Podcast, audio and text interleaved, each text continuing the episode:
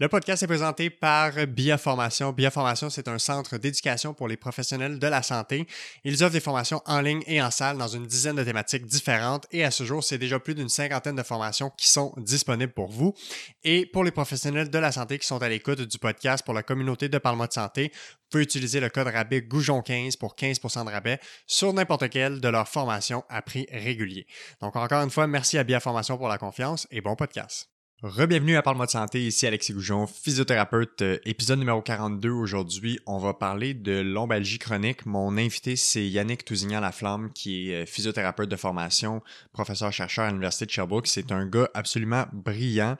Euh, donc, on parle, le sujet central aujourd'hui, c'est les lombalgies chroniques, mais grosso modo, on parle de douleur chronique, on parle de douleur, on parle de qu'est-ce qui influence la douleur.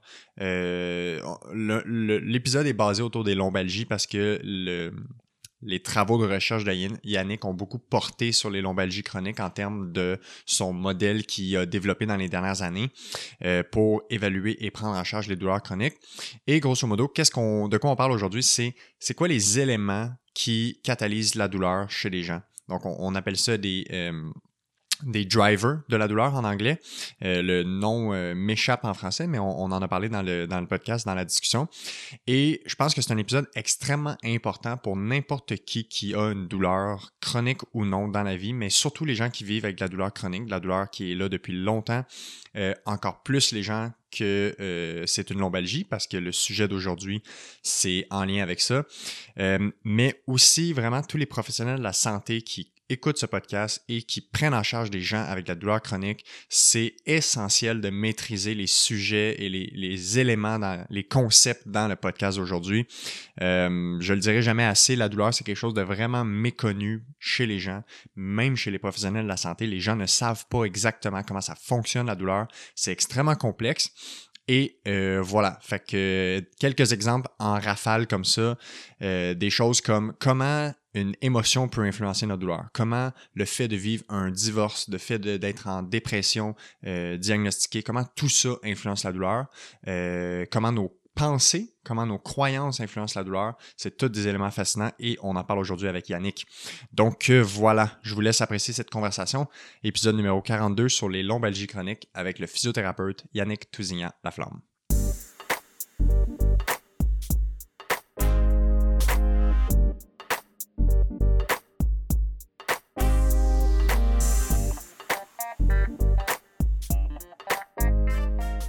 OK, on est parti. Yannick Tousignan à la flamme, bon matin, comment vas-tu? Bon matin, ça va très bien. Je suis vraiment content d'être ici. Euh, merci très content de l'invitation. Ben oui, ça me fait plaisir. Je suis très content de te recevoir. On avait discuté euh, quelques échanges courriels. Après ça, on s'appelle parce que c'est compliqué des fois de faire des va-et-vient, de trouver une plage horaire commune pour euh, avoir une discussion comme ça, surtout que tu as un horaire très occupé.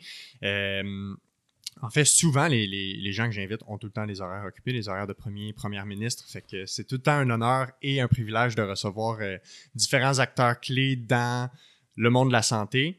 Euh, aujourd'hui, on va parler d'un sujet qui, personnellement, me passionne beaucoup, mais qui est un sujet d'actualité, qui est un sujet vraiment euh, très important quand on pense à la santé publique, quand on pense euh, à la physiothérapie, aux douleurs, à la douleur chronique.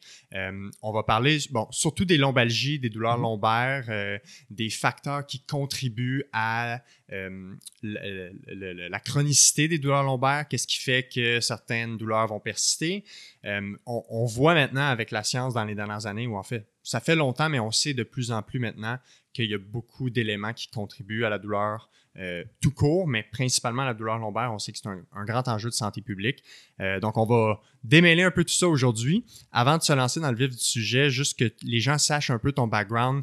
Euh, tout d'abord, tu es physiothérapeute, donc de base, c'est ta profession, gradué de l'Université d'Ottawa. Oui. Et maintenant, bon, tu es professeur à l'Université de Sherbrooke dans le programme de physiothérapie. On, en discutait, tu viens de terminer ton deuxième mandat comme directeur, ou c'est-tu directeur de l'école de physiothérapie ou du programme? Oui, directeur du programme de physiothérapie dans l'école de réadaptation. C'est ça. Fait que, ben, peut-être que ça va faire un bref euh, survol de ce que tu fais comme différents, euh, différentes, euh, les différents chapeaux que tu peux porter, mais dans l'ensemble, un prof de d'université, qu'est-ce que ça mange en hiver, comme tu disais tantôt? Ça. fait quoi un prof d'université? Dans la vie, c'est ça. En fait, il faut voir l'université comme c'est une business sociale. Mhm. C'est c'est des fonds publics. Ouais. On est au service de la communauté, au service des, de, de- de tout le monde dans la société. Puis un prof d'université, en fait, ça fait à peu près quatre choses. Oui, ça l'enseigne. Oui, ça fait de la recherche, Mhm. donc on doit produire des nouvelles connaissances. Ça fait des tâches qu'on pourrait dire de gestion. Ça s'occupe de ses affaires, des affaires académiques pour que le milieu académique fonctionne bien. Et ultimement, aussi, ça fait des tâches de rayonnement. Du rayonnement, c'est des moments où est-ce qu'on doit redonner à la communauté. Mhm, mhm. Et, et je vois vraiment cette opportunité-là. Merci encore de l'invitation. Ben oui, ça ressemble Comme à un, ça. un moyen de redonner à la communauté, Ouais. euh, la communauté at large, euh, tant cliniciens, les personnes, tout le monde qui est en santé, qui navigue alentour de ça et qui est intéressant à savoir plus. Puis si on, on plonge un peu plus précisément dans la recherche que toi tu fais, juste si tu nous donnais un peu les, les lignes directrices de l'expertise que tu as développée ou dans- maintenant, si tu parles des 5, 7 dernières années, dans quel type de recherche et quel, quel genre de sujet tu baignes actuellement? Donc, moi, je me, je me suis comme donné comme mission de tenter d'aider les cliniciens à mieux gérer les différents problématiques de santé musculo-squelettique de Mhm. leurs patients. Donc, ça veut dire quoi? Ben, ça peut vouloir dire, oui, euh, développer ou tester des nouvelles interventions. Ça peut vouloir dire aussi tenter de personnaliser les approches de traitement. On a vu ça il y a plusieurs années avec euh, les approches en cancer, par exemple, où est-ce qu'on fait des tests génétiques, puis là, selon si tu as tel gène qui est présent ou non, ben, on va te donner tel médicament. Bien, on, on est rendu à pouvoir faire ça en physiothérapie. Pas d'un point de vue génétique, mais avec en établissant le profil du patient pour dire bon, mon patient a tel profil, donc il devrait mieux répondre à tel Mhm. type de traitement. Donc, vraiment personnaliser les soins. Puis mon autre axe de recherche, ben, je m'intéresse aussi au développement d'outils de mesure ou mesure de résultats. Et c'est- tout interrelié. Ouais, ça ça, va hein? ensemble. ça va ensemble. Donc, j'ai besoin d'un outil pour mesurer euh, ou établir le profil de mon patient, puis par la suite, ben, je vais être capable d'y donner une intervention beaucoup plus personnalisée. Donc, c'est le trois mix. Là. Puis, y a-tu un moment clé à un moment donné, soit dans ta pratique euh, comme jeune physio ou au, au fur et à mesure que tu as évolué, qui t'a amené ou qui t'a mené vers ce champ de, de- de- de recherche-là? Parce que souvent, c'est soit on est confronté à une problématique nous-mêmes comme cliniciens qui fait qu'on va chercher des solutions. Euh, des fois, on rencontre quelqu'un qui est une espèce de bougie d'allumage à un intérêt. Des fois, c'est un cours, une formation. Qu'est-ce qui t'a guidé vers ça? OK. Fait que je te dirais, pour répondre à ça, il y a deux, il y a deux aspects. Premièrement, ma clientèle favorite quand j'étais clinicien, c'était les gens qui avaient justement une lombalgie. Ou peu importe le, le terme qui est utilisé, Ouais, parce ouais. qu'on sait qu'il y a plein de termes. Ouais.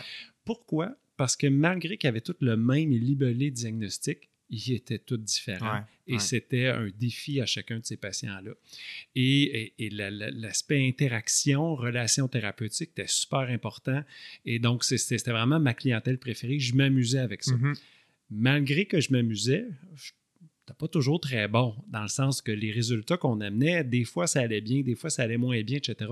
Donc, ça a été vraiment ça qui m'a poussé à dire, ouais, euh, si jamais je veux faire de quoi plus tard en recherche, ça va vraiment être cette- avec cette clientèle-là, euh, parce que pour, pour les raisons que j'ai Mhm. nommées tantôt. Ben ça, c'est un point qu'on a en commun parce que les, les douleurs lombaires, c'est probablement le sujet qui m'intéresse le plus ou c'est la clientèle que j'aime le plus, avec laquelle j'aime le plus travailler.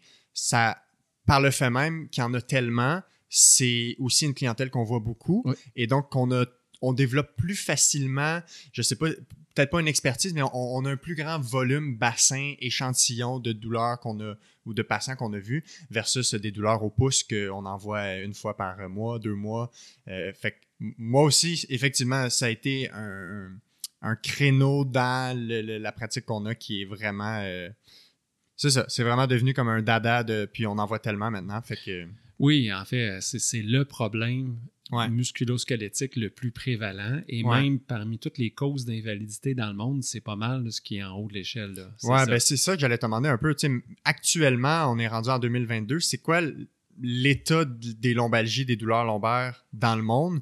Qu'est-ce qui a changé, puis qu'est-ce qui n'a pas changé dans les 10-20 dernières années? Ben, ce qui a changé, c'est que c'est pire que c'était avant.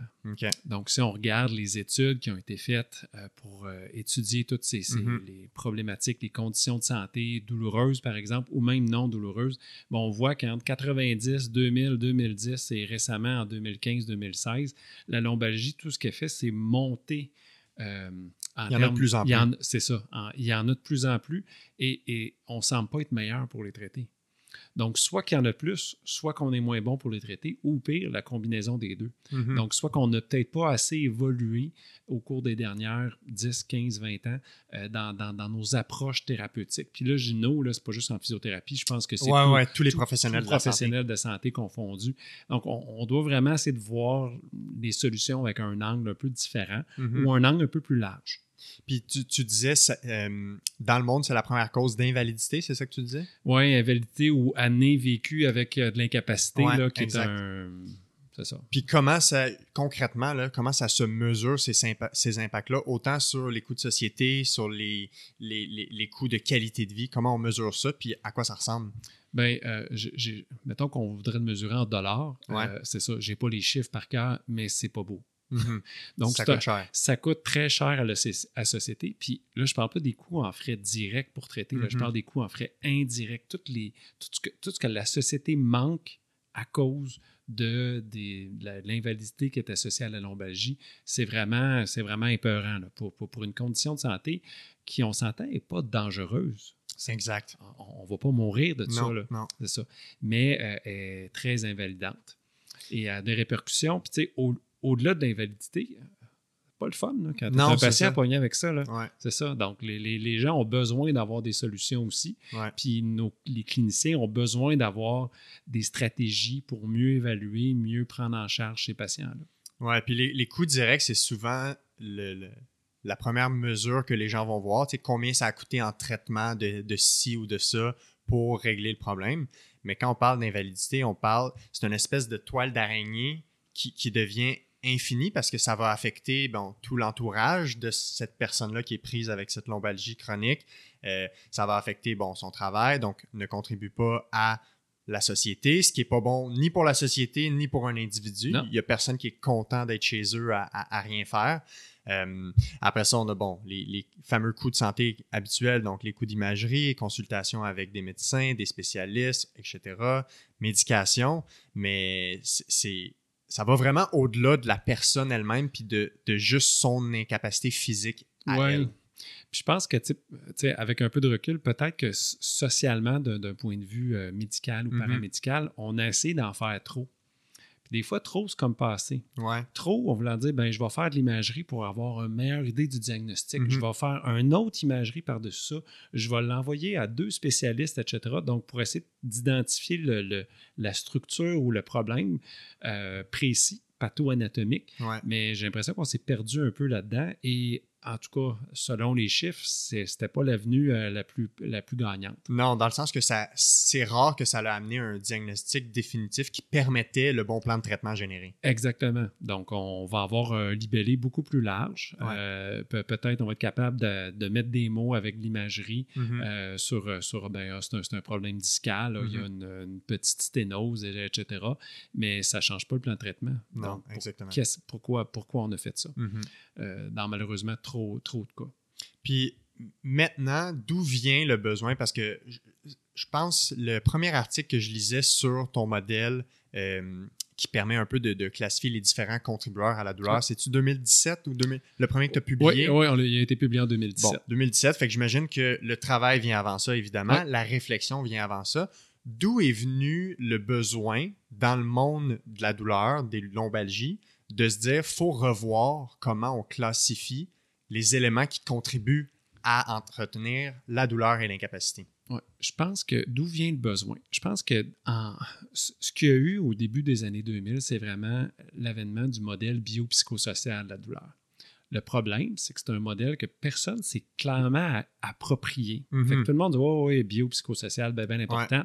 Mais moi, je suis physio, fait que dans le bio, je suis bien bon, fait que je vais rester là. Puis l'autre, je sais que ça existe, mais euh, soit que j'ai pas d'outils, Mhm. soit que je suis pas à l'aise, ou soit que je sais pas quoi faire avec. Donc, on, on- on laisse de côté un petit peu. Puis il y a d'autres professionnels que autres, c'est la même chose, mais avec un autre biais. Ils vont dire ben moi, je m'intéresse beaucoup au psycho Ouais. ou au social, mais les autres composantes, je suis pas à l'aise, donc je vais juste miser là-dessus.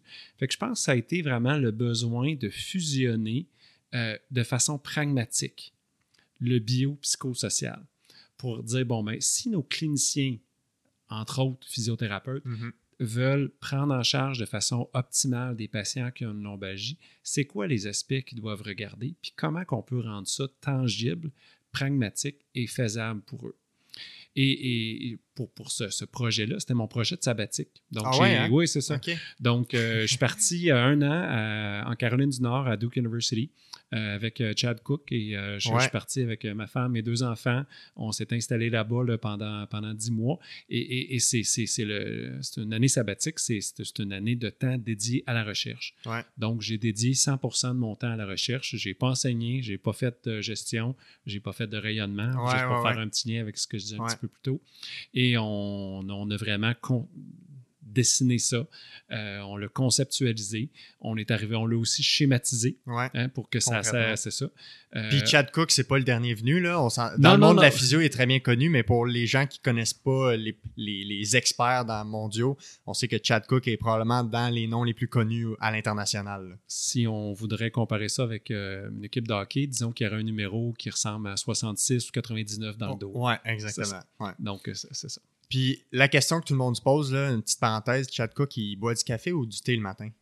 Euh, Chad Cook, il boit du café. OK, Il c'est boit bon. du café. Euh, c'est- une machine. Ah C'est ouais, c'est- hein? un, un être exceptionnel. Ouais, Euh, c'est- ouais, il, est dans, il est vraiment dans une classe à part. C'est pour ça que si je fais l'analogie avec le hockey, là, Ouais, ouais. c'est un, un un joueur de concession. On va, on va- Et donc, c'est de là que ça vient le besoin de revoir un peu tout ça. Puis, euh, j'imagine qu'il y a des failles dans la recherche, qui- ou en fait, il y a des questions auxquelles on n'arrivait pas concrètement à bien répondre si on ressent un besoin. Oui, ou, ou ben, soit une faille, soit que, ou, ou soit que c'est. c'est- c'est- Tu sais, je, je pense que le modèle que, que- qu'on a amené, on n'a rien inventé. Mhm. On a juste euh, mis des choses Ouais. ensemble de façon concrète.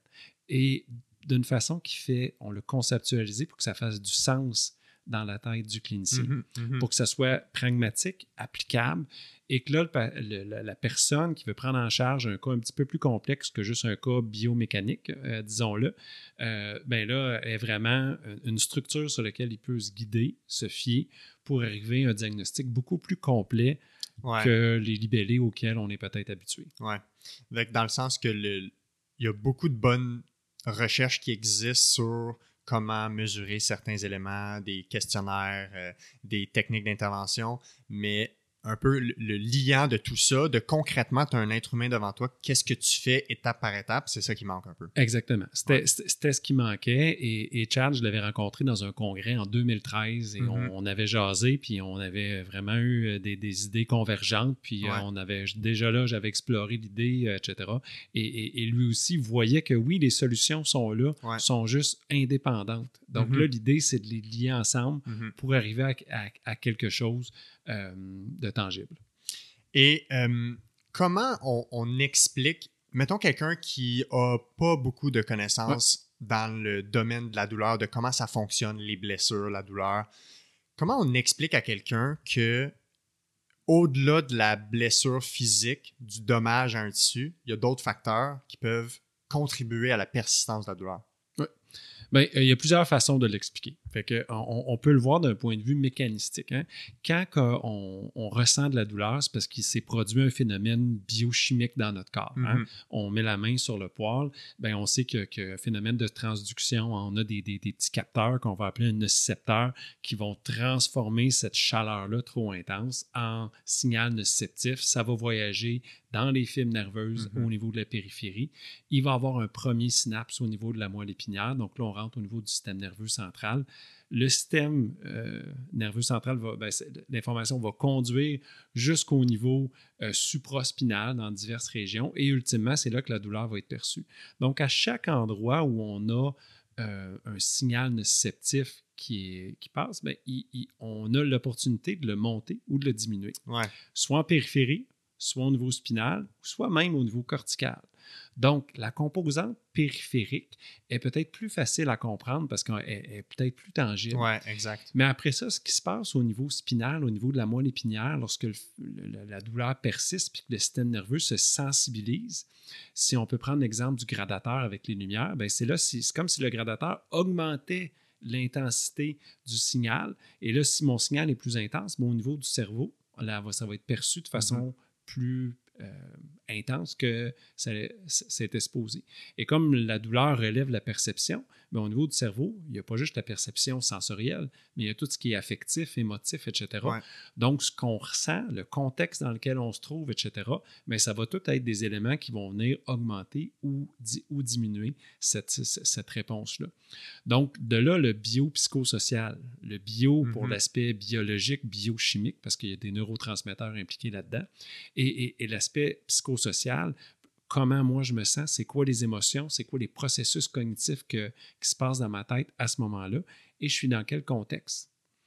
Donc, l'idée, c'est de considérer tout ça et non pas seulement isoler la douleur comme un signal nociceptif, par exemple, parce que là, bon, ben, le message est très simple. Euh, voici ce qui se passe, on va aller mettre un bloqueur, je prends un agent pharmacologique ou autre, et je viens, je viens diminuer euh, l'influx qui vient de ce signal-là, et c'est mm-hmm. réglé. Ça, ça marche plus ou moins. Ouais. C'est ce qui explique pourquoi, après une entorse de cheville où tu t'es simplement étiré les ligaments, il y en a qui ont de la douleur 6 mois, 1 an, 2 ans, 10 ans, 20 ans, 30 ans après. Pourtant, un ligament, ça prend pas 30 ans à guérir. Non, c'est ça. Donc, la, structure périphérique est peut-être guérie. Maintenant, qu'est-ce qui fait en sorte que, mm-hmm. le système nerveux, par exemple, pourrait sensibiliser ou non? Euh, on, on a peut-être des petits indices pour nous dire, nous aider à prédire ça, mais c'est ça. Il faut vraiment qu'on considère l'ensemble des événements qui sont, euh, qui sont, qui sont arrivés. Et, ultimement, le patient, il se sentait comment? C'est quoi les processus cognitifs qui sont arrivés? Est-ce qu'il se sentait en contrôle? C'est quoi les émotions, etc. Puis, on, va détailler tous ces éléments-là quand, on parlera du, euh, du modèle. Euh, la question qui me vient en tête un peu, puis je suis tout le temps curieux de comprendre ça, c'est l'aspect bio a beaucoup pris une place euh, depuis, on dirait depuis toujours. ça a été beaucoup axé sur le, tissu blessé mm-hmm. quand on parle de douleur, de blessure. Pourtant, ça fait des dizaines d'années qu'on sait ces affaires-là en recherche, qu'on sait comment, bon, clairement, dans les dernières années, on a une meilleure compréhension de comment les mécanismes de la douleur fonctionnent, comment le cerveau fonctionne. Mais comment ça se fait qu'on a été autant au bout d'un spectre dans l'anatomie, euh, la blessure physique, puis très axé là-dessus. Puis que maintenant, tout d'un coup, il faut comme rééquilibrer euh, ce, ce, spectre-là. Ben en fait, on a des nouvelles connaissances qui nous permettent de façon objective de démontrer que c'est pas juste biologique, qu'il y a vraiment un modèle biopsychosocial là-dedans qui, qui s'opérationnalise. Le problème, c'est qu'on était très lent à réagir. Hmm. La définition de la douleur, selon la Société internationale de douleur, a été faite en 78 et la dernière révision qui inclut vraiment du mhm. biopsychosocial, date de 2020. Ah ouais? Donc, donc on, on a été 22 ans avec la même définition. 2020. Ah, 2020. Donc, euh, donc, quand même plusieurs. Euh, j'ai dit 22, mais ce n'est pas, pas 22, c'est 42 ans. c'est ça.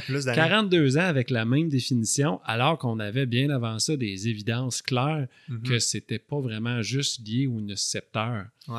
Donc, et si vous allez voir en détail la définition de la douleur, la phrase qui décrit la douleur, la définition de la douleur, peut changer, mais c'est dans les notes explicatives.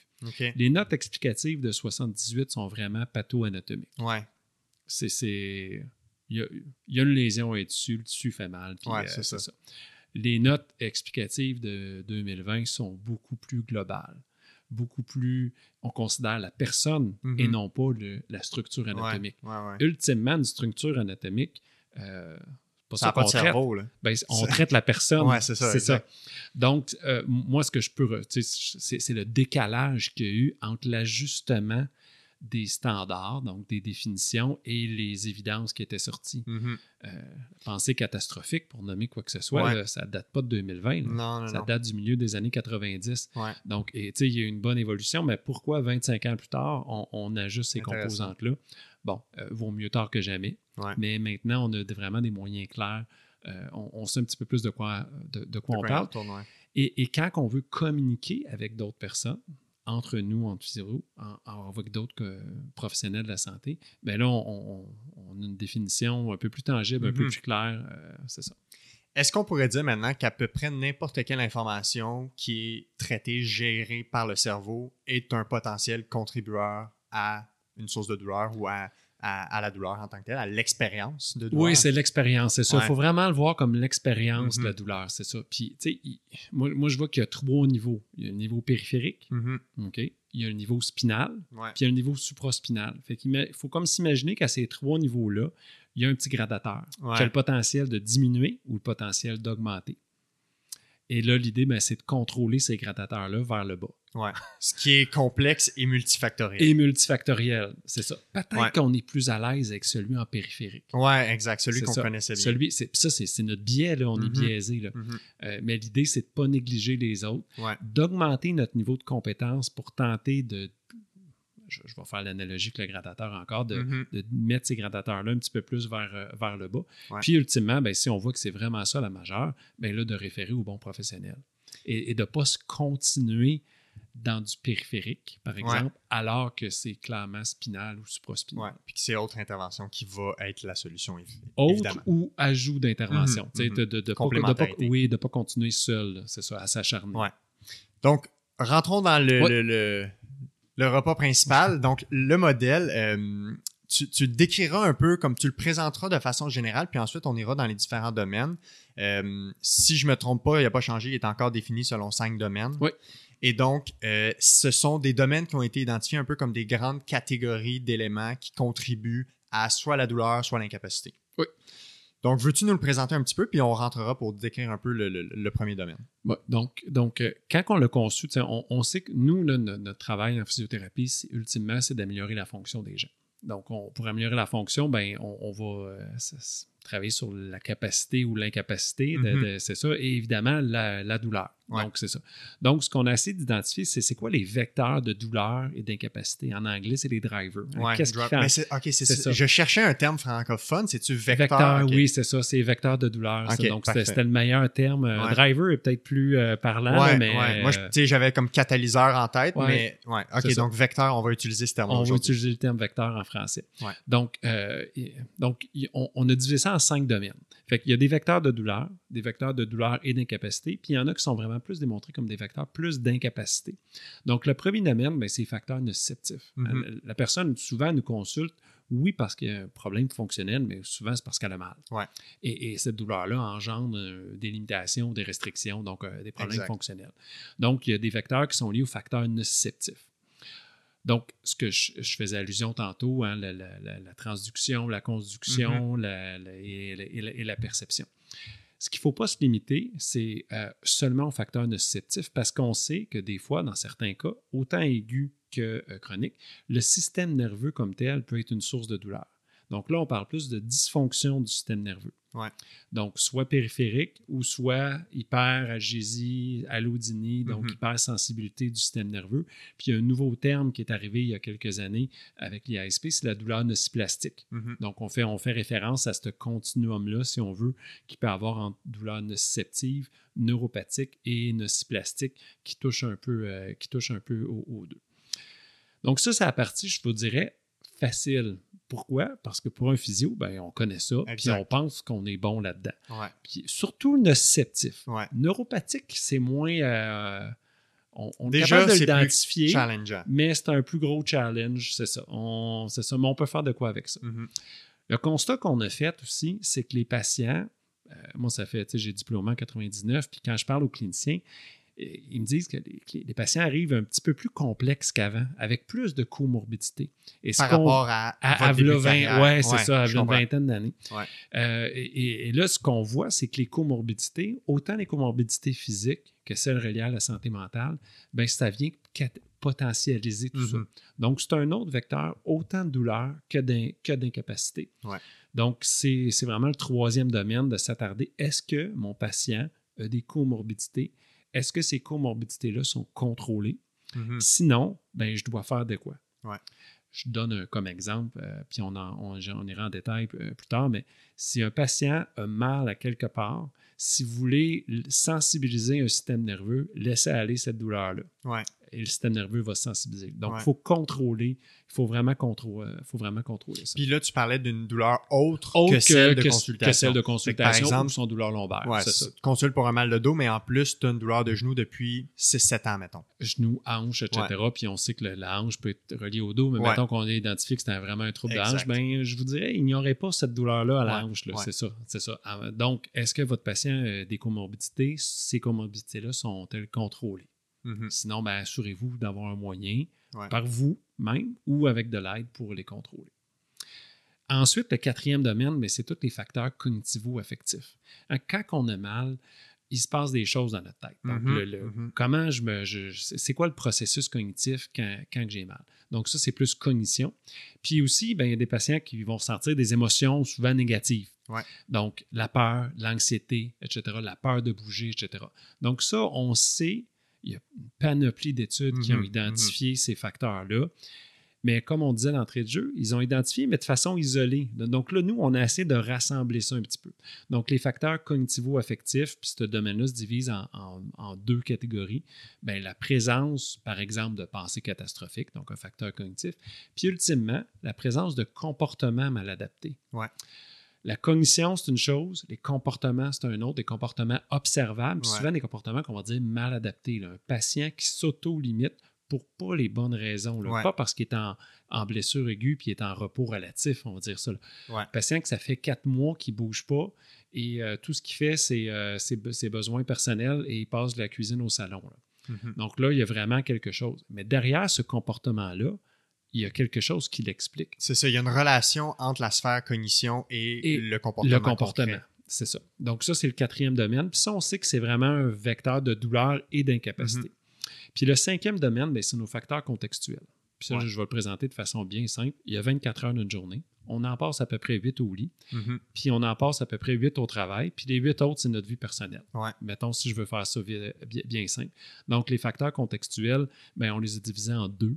Euh, les facteurs occupationnels, donc liés au travail, parce Ouais. que pour l'adulte typique, le, On travaille. euh, le travail fait partie, c'est l'occupation principale. Mhm. Euh, il peut y avoir d'autres occupations que le travail, mais c'est, notre occupation. Puis l'autre, ben, c'est, notre contexte dans l'environnement, avec qui on est, où on est, euh, euh, etc. Qui ça, beaucoup plus difficile à modifier. C'est ça, il y en a qui sont modifiables et d'autres moins. D'autres vraiment moins modifiables, mais il faut qu'on le prenne en considération. Mhm. Le patient qui n'a aucun accès à des soins, euh, puis j'en, ai déjà eu là, des, des patients qui sont venus me voir dire Yannick, j'ai 80 dollars pour la visite, la consultation initiale, et c'est le seul. Donc, Ouais, peux-tu me donner le maximum. le maximum pour ça? Puis on voit qu'ils l'ont économisé, ce 80 $-là, puis ils n'ont pas d'autres ressources Mhm. ou sont sur une liste d'attente qui vont être vues euh, un jour. Ouais. En théorie. Ouais, c'est ça, exact. C'est ça. Donc, euh, c'est ça. Puis comme, comme que je disais un petit peu plus tôt, c'est quoi la meilleure façon de chroniciser quelqu'un? Laissez aller. Laisser attendre. Ouais. Donc, euh, c'est ça. Fait que ça, c'est un Donc- peu le survol Oui, de nos cinq domaines. de nos cinq du domaines. modèle. Fait que dans le fond, ce que le domaine propose, c'est un- une structure, un processus cognitif pour quand on voit un patient, même s'il est aigu, subaigu, de ne pas assumer que c'est seulement juste Mhm. biomécanique Mhm. slash nociceptif. Ouais. Je fais le tour avec mon patient. C'est comme un genre de checklist de ce sont tous des éléments qui pourraient potentiellement faire que ton patient n'évolue pas. Donc, il faut que tu les aies en tête. Oui. Il faut que tu sois capable de savoir comment, les déter- comment déterminer s'ils sont présents ou non. Oui, c'est ça. Et là, s'ils sont présents, ben après ça, c'est au choix du thérapeute, façon, façon de parler, de dire Mhm. est-ce que j'ai les compétences? Ouais. Est-ce que je me sens prêt à affronter euh, tout, tout ça? Ou c'est le moment où ce que j'appelle de l'aide? Donc, si on va plus en détail Ouais. dans chacun, domaine 1, on parle de nociception. Ouais. Euh, c'est quoi les, les éléments clés qui nous permettent de dire qu'on a une douleur qui est vraiment plus de type nociceptive versus une douleur qu'on parlait tantôt plus nociplastique associée au système nerveux, soit périphérique ou central, euh, douleur neuropathique par exemple. C'est ça, euh, de distinguer au moins entre nociceptif et neuropathique. Exact. Je fais une parenthèse tout de suite, bien qu'en clinique, les deux peuvent coexister. Tout à fait. C'est ça. Mais il faut au moins savoir de quoi on parle. Bien, on, a, on, on a des outils à notre, à notre disposition qui sont relativement faciles à, à- à- à- à utiliser. Donc, euh, le plus facile, c'est peut-être juste dans les questions d'anamnèse qu'on va poser à notre patient quand on, on s'intéresse à la douleur. Les signes typiques d'une douleur neuropathique, là, avec brûlure, picotement, engourdissement, euh, et- et- Choc électrique. Choc électrique, bon, ça, c'est vraiment plus caractéristique d'une douleur neuropathique. Euh, mais euh, il, il peut en avoir d'autres. Et on a des outils qu'on pourrait facilement utiliser pour tous les patients. Vous avez peut-être entendu parler du DN4 Ouais. ou encore du Pain euh, Detect Ouais. euh, qui est disponible en français. Moi, personnellement, j'aime mieux le Pain Detect. Euh, un, parce qu'il nous donne un score qu'on peut suivre dans le temps. Donc, on pourrait dire, bon, mais avec le score, hey, mon patient, son profil, c'est plus nociceptif, mixte ou neuropathique. Et peu importe dans quelle catégorie il se situe, ben, je peux voir l'évolution dans le temps. fait qu'il va évoluer sur un spectre entre les deux au fur et à mesure que ça évolue. Il sera pas juste dichotomique. Ok, je comprends. C'est pas juste on-off, On-off, nociceptif ou ça. neuropathique. Le DN4, lui, c'est est-ce que. Il y, a Exact. 10, il y a 10 questions. Ouais. Est-ce que mon patient a une douleur neuropathique, oui ou non? Ouais. Si le score est en haut de 4, Ouais. donc de là le DN4, mais la réponse est oui. Puis si c'est en bas de 4, la réponse est non. Mhm. Et le DN4, je l'ai déjà essayé avec des patients. Il y a quatre questions qu'on demande aux patients euh, pour, euh, qui, qui font partie euh, de tout ça. Est-ce que vous avez des picotements, des Ouais. engourdissements, des démangeaisons? Faut- Puis je pense qu'ils mettent même fourmillement. Fait, c'est ça. Donc, moi, là, je suis pas capable de distinguer ces quatre éléments-là. Mhm. Quand ça picote puis ça démange, c'est quoi la différence entre les deux? Ouais. Je ne sais pas. Mais quand ça me picote, je suis un peu engourdi aussi. Et, donc, c'est ça. Ouais. Puis fourmi versus picotement. C'est ça. Donc, bon point. il est valide. Euh, il y a la littérature qui soutienne Ouais. que. c'est- Donc, je ne veux pas le discréditer, mais je veux juste dire, moi, euh, puis ça m'est arrivé deux fois, le, le patient me demande c'est quoi la différence entre ça et ça? Euh. Bonne question, monsieur. Bonne question. Puis, puis l'autre élément, c'est que les gens pourraient sentir différentes sensations, mais pas dans la même douleur. Parce que je pense qu'il est décrit pour une même douleur. Normalement, tu Oui, devrais oui. l'évaluer pour une région, par exemple. Quelqu'un Votre qui a douleur mal à la fesse, mettons. C'est dire- ça. Mais quelqu'un qui a mal à la fesse puis ça descend dans le mollet, dans la fesse, peut-être que ça brûle puis ça picote, puis dans le mollet, c'est engourdi puis ça démange. Mais là, c'est- tu sais, c'est 2-2, si tu captes, tu sais. Je pense Euh, pas. C'est ça. C'est vraiment pour ça. une région. Fait qu'il Donc, y a le- ça aussi. C'est ça. Donc, je préfère un peu le pain de détec euh, par, rapport à, Ouais. par rapport à ça, euh, par rapport aux différences. Puis ça, ben, ça va donner tout de suite un indice au, au- au clinicien. Mhm. Euh, c'est ce que c'est plus nociceptif, est-ce que c'est plus neuropathique ou est-ce que c'est mix? Puis déjà là, en sachant si c'est mix, avant même d'évaluer le patient, ben, peut-être que ça va te donner des idées à aller- quoi aller regarder un peu plus en détail. Ouais. Tu vas aller voir s'il y a de l'hyperalgésie, s'il y a de la laudinie, un petit peu d'hypersensibilité? Est-ce est-ce que c'est juste, est-ce que ça peut t'aider à distinguer d'une douleur irradiée d'une douleur référée? Ouais. Une douleur référée est nociceptive, une douleur irradiée, c'est plus neuropathique. Mhm. Donc, et puis évidemment, ben, c'est- pas le même plan de traitement exactement pour ça. Ouais. Est-ce que, ben, je fais une parenthèse Ouais. un peu euh, physio-geek, mais le S-Lance en anglais, Ouais. est-ce que tu le considères l'équivalent du DN4 noir ou blanc ou est-ce qu'il est plus proche du pain de tech qui donne une idée euh, Oui, j'ai. euh, je l'ai peu, je l'ai peu utilisé. Il est Mhm. aussi valide de ce que j'ai pu voir. là. Il n'y a Ouais. pas de grande différence, etc. L'idée, le plus important là, dans ces questionnaires-là, là, comme c'est des questionnaires que le patient complète, là, quel de ces trois questionnaires-là, DN4, S-Lance ou euh, Pain pain Detect, detect? le, ton patient devant toi va être mm, plus apte à bien répondre? Ouais, Parce que le score dépend de la réponse du patient. effectivement. Si la réponse du patient est biaisée parce qu'il n'a pas bien compris un bout de phrase d'un énoncé, euh, C'est pas valide. c'est pas valide. Bon. Donc, il, y a- il y a- il peut avoir un peu de. Ça peut être influencé par le niveau de littératie en santé du patient, on s'entend, mais c'est ça. Donc, c'est pour ça que moi, je préfère un peu plus euh, euh, Ouais. le, le, le pain de tech. Parfait. Donc, en gros, c'est ça. Donc, euh, comment qu'on commence? hein? On, on- Ouais. on était là. Fait que l'idée, ben, un, on évalue la douleur du patient. Ce que- ce qu'on ce qu'on fait d'habitude. Ce que je propose d'ajouter, c'est peut-être un petit outil pour nous cibler tout de suite. Ça va-tu être plus neuropathique, nociceptif ou les deux? Mhm. Euh, et, et ensuite, ben, c'est- c'est d'évaluer notre patient avec ce qu'on fait déjà. Le premier domaine, là, il est divisé en deux. Ben, en fait, tous les domaines sont divisés en Ouais. deux, hein, A et B. Mhm. Euh, on n'a pas trouvé de nom très original, là, je dois l'avouer. C'est- Peut-être que dans une, proche- une prochaine itération, ça sera un petit peu plus sexy. Mais A, euh, c'est des éléments plus facilement modifiables. Puis B, c'est soit plus complexe, non modifiable ou modifiable, mais avec, euh, avec, avec de l'aide ou avec Mhm. plus de temps. En gros. Donc, l'idée, c'est de savoir, ben, est-ce que mon patient il est dans A ou dans B? Et ce qu'on propose, nous autres, c'est d'utiliser un système de classification. Donc, évalue ton patient. Hein, on s'entend que la majorité des lombalgies sont mécaniques. Ouais. S'il n'est pas mécanique, c'est- peut-être pas dans notre champ de pratique à nous. là. Il y a Ouais. peut-être besoin d'autre chose. Donc, qu'est-ce qui peut nous aider, euh, qui est à notre disposition pour s'assurer que notre patient a vraiment un patron de douleur mécanique et, et- et qui est soutenu par la littérature, ben, c'est l'utilisation de systèmes de classification. Puis ça, c'est plus sur une base mécanistique, slash pronostic, mais beaucoup mécanique, mécanistique. Et, il y en a plein de systèmes de Ouais. classification qui existent. Le Treatment-Based Classification System, le système de classification de McKenzie, SARMAN, etc. Donc, peu importe, l'important, c'est d'en utiliser un. Mhm. Il y a une grosse association, si on prend le Treatment-Based Classification System, là, ils ont pas mal importé du McKenzie et du Sarman slash O'Sullivan là-dedans. Ouais. Parce qu'en gros, ce que ça demande aux cliniciens, c'est de dire évalue ton patient, fais une évaluation mécanique, euh, fais des observations pour voir des éléments au niveau du contrôle moteur, puis dis-moi à quelle boîte, dans quel sous-groupe ou à quelle boîte tu pourrais l'attribuer. Ouais. C'est-tu la boîte, ben, euh, ces symptômes, là, ils modulent très, très facilement avec euh, des, des mouvements mécaniques. Donc, euh, tu vas, être- il y a une direction préférentielle qui est Ouais. observée, ou centralisation, périphéralisation, donc je donne l'exercice. Non, mon patient, il n'est pas comme ça, il est vraiment plus, il y a un problème de contrôle moteur. Donc, ah, OK, bon, ben là, ça va être des exercices beaucoup différents Ouais. que des exercices, par exemple, de, de direction préférentielle. Ou non, mon patient il est simplement déconditionné, là, ça fait six mois qu'il n'a pas bougé. Il y a un patron, mais il y a une douleur mécanique, mais il n'y a pas de patron spécifique. Ouais. Donc là, je vais lui donner des exercices, mais beaucoup plus génériques pour reprendre sa mobilité, sa force, etc., là, pour, euh, pour euh, vraiment travailler là-dedans. Donc, si rapidement, tu prends un système de classification, tu fais les procédures qui sont proposées par ce système de classi- classification-là, tu peux classifier ton patient, ben là, tu dis, ben, c'est facile, Ouais. un- il répond. Donc, c'est un, il un répond, répondant. c'est un répondant. Donc, je vais lui donner des exercices tels que prescrits par le système de classification, puis on va, on va, on va évoluer là-dedans. Ce qu'il ne faut pas perdre de vue, c'est que ça, c'est pas la fin, là. ça, c'est le début. Et, et je pense que c'est- c'est c'est- c'est- c'est l'erreur peut-être qu'on a faite euh, comme profession. C'est de dire, ah, il répond parfait, tout est beau, écoute, Domaine on- 1. Domaine 1, réglé, Ouais. check, on reste là, ça va bien là-dedans, je suis confortable dans ces pantoufles-là.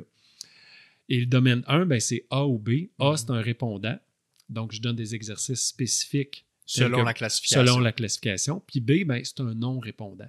Euh, ça peut être un cas post-op, Mhm. ça peut être un cas déconditionné, comme je disais tantôt. Donc, ces patients-là, on va les faire bouger, mais euh, je n'aurai pas besoin de- soit d'être aussi spécifique ou je, je peux y aller vraiment en, en fonction des limitations, des déficiences que, que je vois Mhm. chez, chez ce patient-là. Parce qu'on sait que l'exercice a un effet hypoalgésique. Ouais. Ça diminue la douleur. Donc, on, on sait que ça, ça devrait mieux aller. Ce qui a permis de catégoriser en A et B, c'est qu'il y a un certain sous-groupe de patients qui n'étaient pas classifiables dans un des modèles et qu'on essayait de donner des exercices spécifiques puis ils répondaient pas. Euh, ah, ouais. Ou en fait, euh, quand on l'a conceptualisé, c'est qu'on voulait vraiment intégrer les systèmes de classification. Mhm. Parce que euh, c'est pas, euh, pas le Saint Graal, là, mais ça, ça fait une bonne job. Ouais. On, on est capable de traiter. La, la littérature démontre qu'en lombalgie, là, aigu, subaigu, chronique, là, au moins 50 à 60% des gens ont une direction préférentielle. Ouais. Donc, euh, au moins un patient sur deux va répondre avec un exercice assez facile à identifier puis avec des procédures relativement simples. Donc, ben, on- ça va être, euh, si je peux aller chercher 50% de réponses avec ça, euh, c'est un, un gros morceau. Ouais. Maintenant, euh, c'est ça. Maintenant, mais il faut, faut juste pas oublier le reste. Donc, Mhm. on, ce qu'on a voulu dans le modèle, c'est qu'on inclut des éléments mécanistiques. Donc, on a une bonne idée des mécanismes en place. hein. Tantôt, je faisais allusion à certains mécanismes nociceptifs hein, de, la, de la nociception. Bon, on a une bonne idée des mécanismes qui sont associés et aussi d'autres éléments à valeur pronostique. Puis je vais en reparler un petit peu plus dans, dans- dans le domaine 4, là, par Ouais. exemple, où est-ce que là, il y a plus, encore plus d'éléments à valeur pronostique qu'on inclut là-dedans. Il y a un des avantages aussi que je vois à utiliser le système de classification, c'est pour le clinicien lui-même qui a un cadre et une confiance dans un modèle utilisé dans lequel il est à l'aise. On sait que juste la confiance dégagée, puis l'assurance, puis l'espèce de l'espèce de, de- de- comment dire l'espèce de valse de l'évaluation dans la routine et dans la séquence ça, ça a un, un effet catalyseur sur la relation thérapeutique, le lien de confiance, et ça met le patient en confiance. Et ça seulement, c'est un facteur clé aussi pour, pour favoriser la guérison de quelqu'un. Oh, et puis, tu sais, ultimement, le patient, il veut quoi, lui? Là, on pourrait dire, ah, il va avoir moins mal, il va être plus fonctionnel. Oh, oui. Il veut surtout comprendre qu'est-ce qu'il y a. Ouais, puis savoir quoi ça. faire après. Savoir quoi faire avec. C'est ça. Puis ce qu'on sait, pour la majorité des cas, la grande, grande majorité, c'est pas l'imagerie qui va l'aider à savoir qu'est-ce qu'il y a. Non, c'est ça. On risque de mettre des libellés euh, qui vont plus nuire qu'aider. Ouais. Donc, qu'est-ce que nous, on a comme expertise en physiothérapie? Ben, c'est c'est- c'est- c'est ce que tu viens de nommer. Mhm. là. Je fais une évaluation biomécanique complète. Je suis capable de faire des associations, des liens. Puis le patient, il comprend mieux pourquoi que quand il se penche par en avant, il est pire, puis quand il se penche sur l'autre bord, il va mieux. Ouais. Et, et- et là, ben, ben, il va être capable, ça va lui donner ultimement un, moyen pour contrôler ses symptômes. Ouais. Puis le- la notion de contrôle, c'est la notion Mhm. la plus importante. Ouais, énorme. Tout le monde qui a une condition de santé qui est contrôlée, il n'y a plus vraiment de problème. Ouais. C'est contrôlé. Donc, c'est ça. Donc, parce que je sais c'est quoi, je sais comment la contrôler. Quand, ça dégénère, je sais quoi faire. Quand ça va mieux, euh, j'en profite, mais pas trop, etc. Ouais.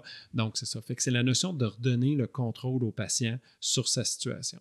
J'interromps le podcast deux petites secondes pour te parler de la formation de bioformation qui pourrait t'intéresser si tu es professionnel de la santé et tu traites des lombalgies. La formation, c'est la prise en charge de la sténose spinale qui est donnée par Jack Miller.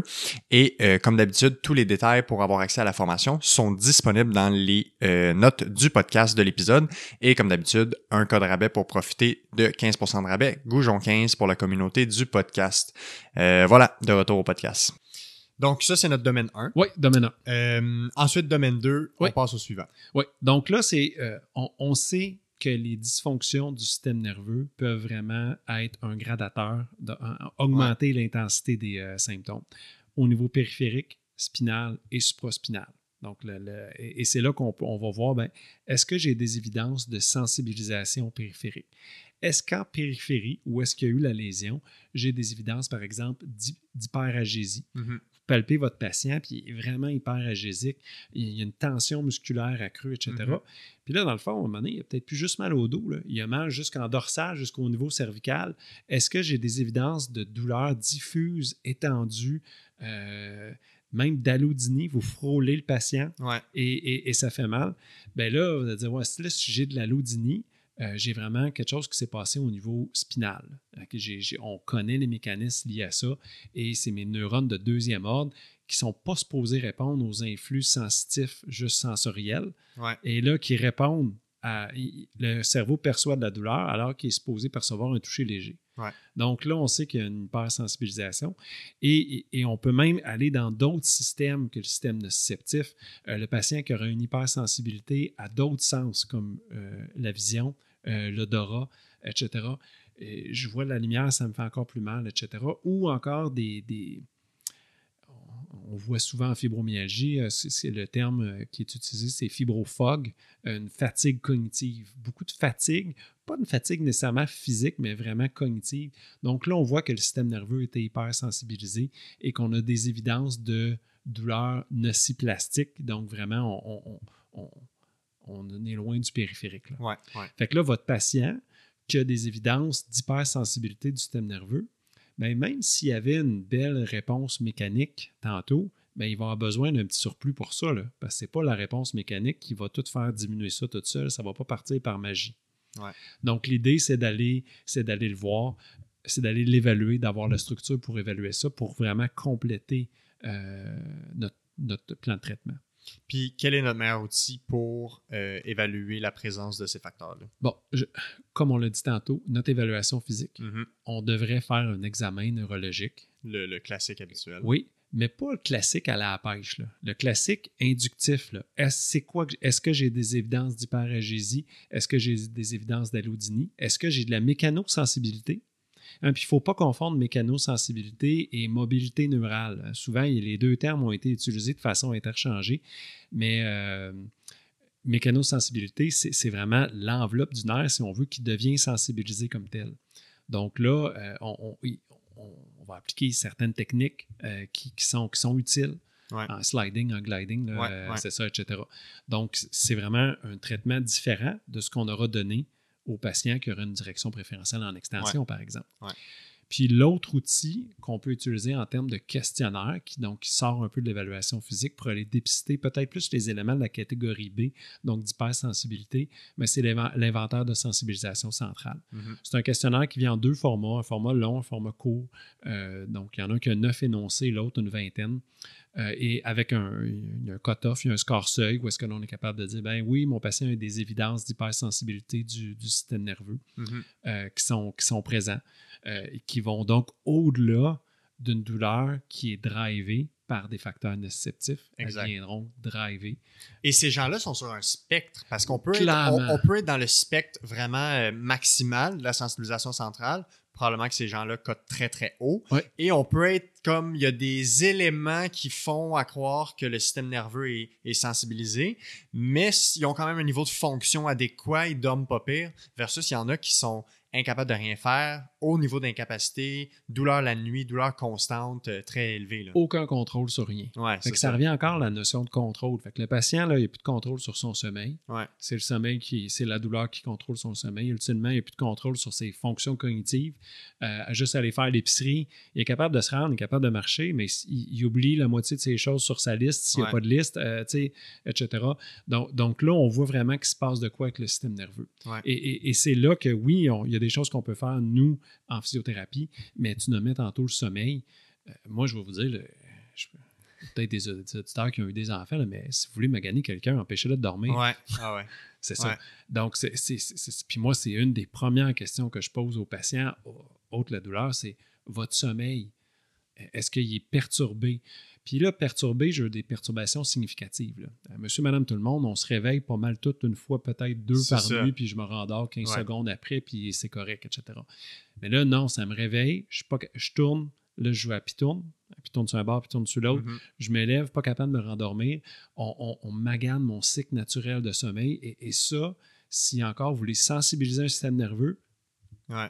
c'est un autre, c'est un autre Ah ouais. élément qu'il faut faire de quoi. Les gens ne savent pas à quel point le sommeil est un élément clé dans la douleur puis la douleur chronique. Puis quand on parle de récupération de blessures et tout ça, là, les gens qui me disent qu'ils ont des problèmes de sommeil depuis 20 ans, là, je ne suis pas surpris quand, Oui. ils ont- quand ils me disent qu'ils ont des douleurs ici, douleurs là, problèmes ici, problèmes là de santé. Là. Donc là, il faut voir si le sommeil, c'est une comorbidité ou une condition qui est en lien avec le- la- Ouais, douleur. Donc, il y a des gens, ouais, non, non, avant mon épisode, euh, ça je fait dormais 20 très bien, je, ça. je dormais très bien ou je dormais mal, j'ai- même un CPAP là, parce que blablabla, c'est ça. Donc là, cette comorbidité-là, est-ce qu'elle est contrôlée? Est-ce qu'il faut qu'on fasse de quoi? Euh, soit en agent pharmacologique, c'est pas nous, mais de, de parler au Mhm. médecin. Mais l'idée, là, c'est de faire tout en notre possible pour que notre patient dorme mieux. Ouais. Dors trois heures par nuit, ces trois heures-là ne sont pas consécutifs, ça sera pas long que ça va Non, mal c'est aller. sûr, sûr. pour toutes les autres, pas juste pour la douleur, même pour les autres fonctions. Ouais. Donc, c'est important qu'on ait des stratégies en place pour que le patient dorme mieux.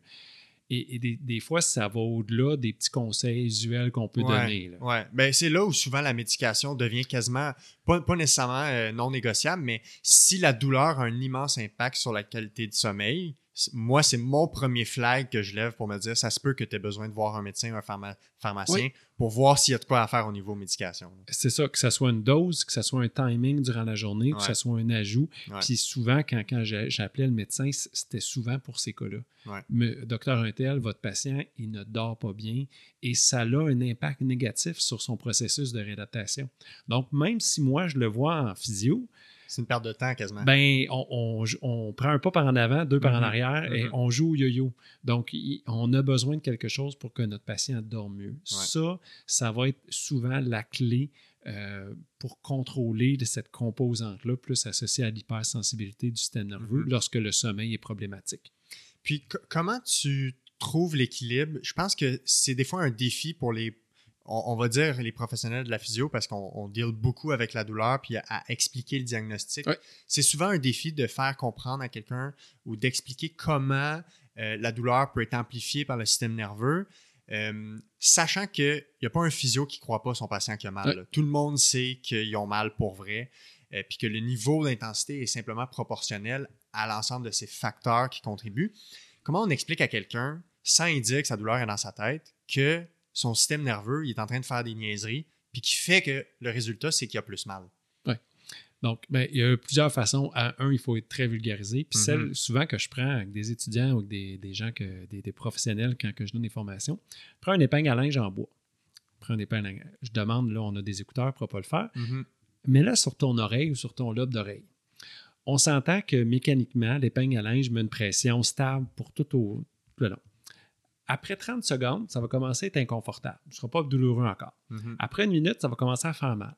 Après 2-3 minutes, la douleur qui est à 1 sur 10 va peut-être être rendue à 3 sur 10. Est-ce que la pression de l'épingle à linge a changé? La réponse est non. Non. Est-ce qu'on on peut très rapidement sensibiliser le système nerveux? La réponse est oui. Mhm. C'est réversible. On arrête, tout ça revient, euh, revient. Ouais. Donc, dans mes études de maîtrise, je me suis intéressé à ce genre de mesures-là qu'on peut faire en douleur expérimentale. Et euh, ce qu'on ce qu'on- ce qu'on faisait, ben, je prenais une thermode, qui est qui est un gros, euh, c'est un petit appareil là, qui envoie la, la chaleur assez chaude pour faire mal, mais pas. Ouais. Euh, c'est à 3 cm par 3 cm. On met ça sur l'avant-bras. Et je disais aux patients, et ça, ça, ça, ça va faire mal. Euh, c'est de la chaleur, mais inquiétez-vous pas, ça brûle pas. Et euh, je leur disais pas que la température était pour rester constante. Mm. Donc, ça va monter, puis ensuite, ça va être constant. Je- J'enlève cette partie-là. Et je leur demande d'évaluer en temps réel leur douleur pendant deux minutes. Qu'est-ce qui se passe?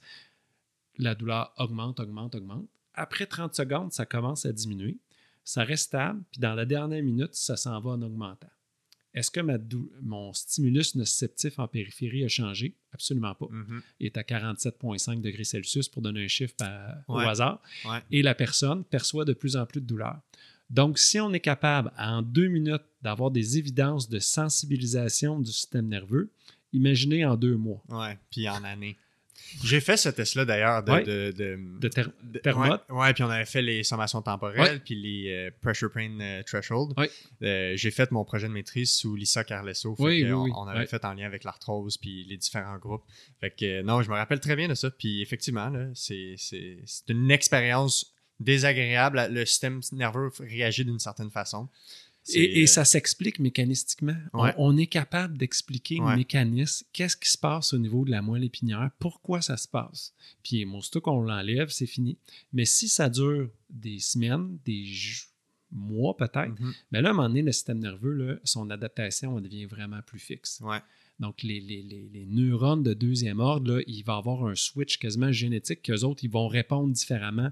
Ils augmentent leur seuil d'activation et euh, c'est- vraiment c'est changé. Donc, à chaque fois que tu te frôles à quelque part, ben voilà, Ouais. ta douleur est, pire- est- est plus grande. Donc, tu as des évidences d'hyperagésie hyperagésie ou même allodynie. J'aime mieux ton, ta métaphore avec l'épingle que la fameuse, le fameux système d'alarme qui devient. Les deux ont des points communs, là, mais je trouve ça. euh, c'est c'est- tout le monde est capable de, de Oui. penser à cette image-là, puis c'est logique de dire, ben oui, ça va faire mal. Oui, puis, puis- puis tout le monde peut même l'expérimenter. Ouais. Ah ouais, ok, ouais. euh, J'ai laissé l'épingle à linge trois minutes sur mon oreille, ça a fait plus mal. L'épingle, la pression n'a pas Mhm, changé. mhm. Donc, le système nerveux, il s'adapte. Puis c'est une bonne chose qu'il s'adapte parce qu'il est là comme système d'alarme. Ouais. C'est ça. Fait que là, le corps dit enlève-le, là, il commence à avoir une bonne ischémie. Là. Ça se peut que. Si c'est modulable vers le haut, ça veut dire que c'est modulable vers le bas. Exactement. Ça, c'est la beauté, par exemple. On- le gradateur, il va sur les deux côtés. Malheureusement, nos patients nous arrivent avec le gradateur pas mal plus euh, vers le haut que vers le bas. Et notre travail, c'est à différents niveaux de moduler ça vers le bas avec différentes. En, en- en travaillant avec nos drivers, Exact. Nos vecteurs. nos vecteurs. Puis souvent, les, les gens, ça peut comme sonner comme une mauvaise nouvelle du fait qu'il y a autant de facteurs qui contribuent à la douleur, mais au final, s'il y a autant d'éléments qui sont des vecteurs de douleur et d'incapacité, ça veut dire que tu as le choix de travailler sur plein de choses pour améliorer ta condition. Oui, tu as le choix, puis, puis euh, des, des fois, c'est un non-choix. Ouais. Il faut, il faut, c'est ça, ouais. mais, mais ça veut dire que ben, c'est- notre approche, c'est pas juste un traitement, c'est pas juste les exercices. Ouais. On sait que c'est, c'est, c'est une approche, il, il faut, là, sais, c'est- ça.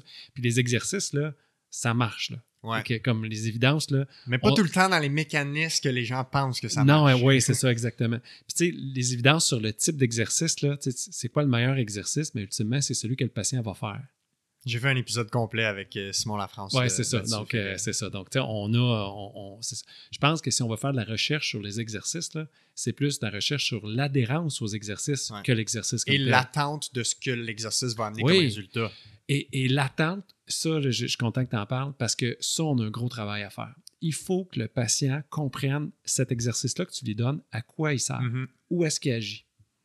Je- J'ai eu des expériences récemment en, en personnel, en consultant du monde, Ouais. qui me donnent des choses avec aucune explication.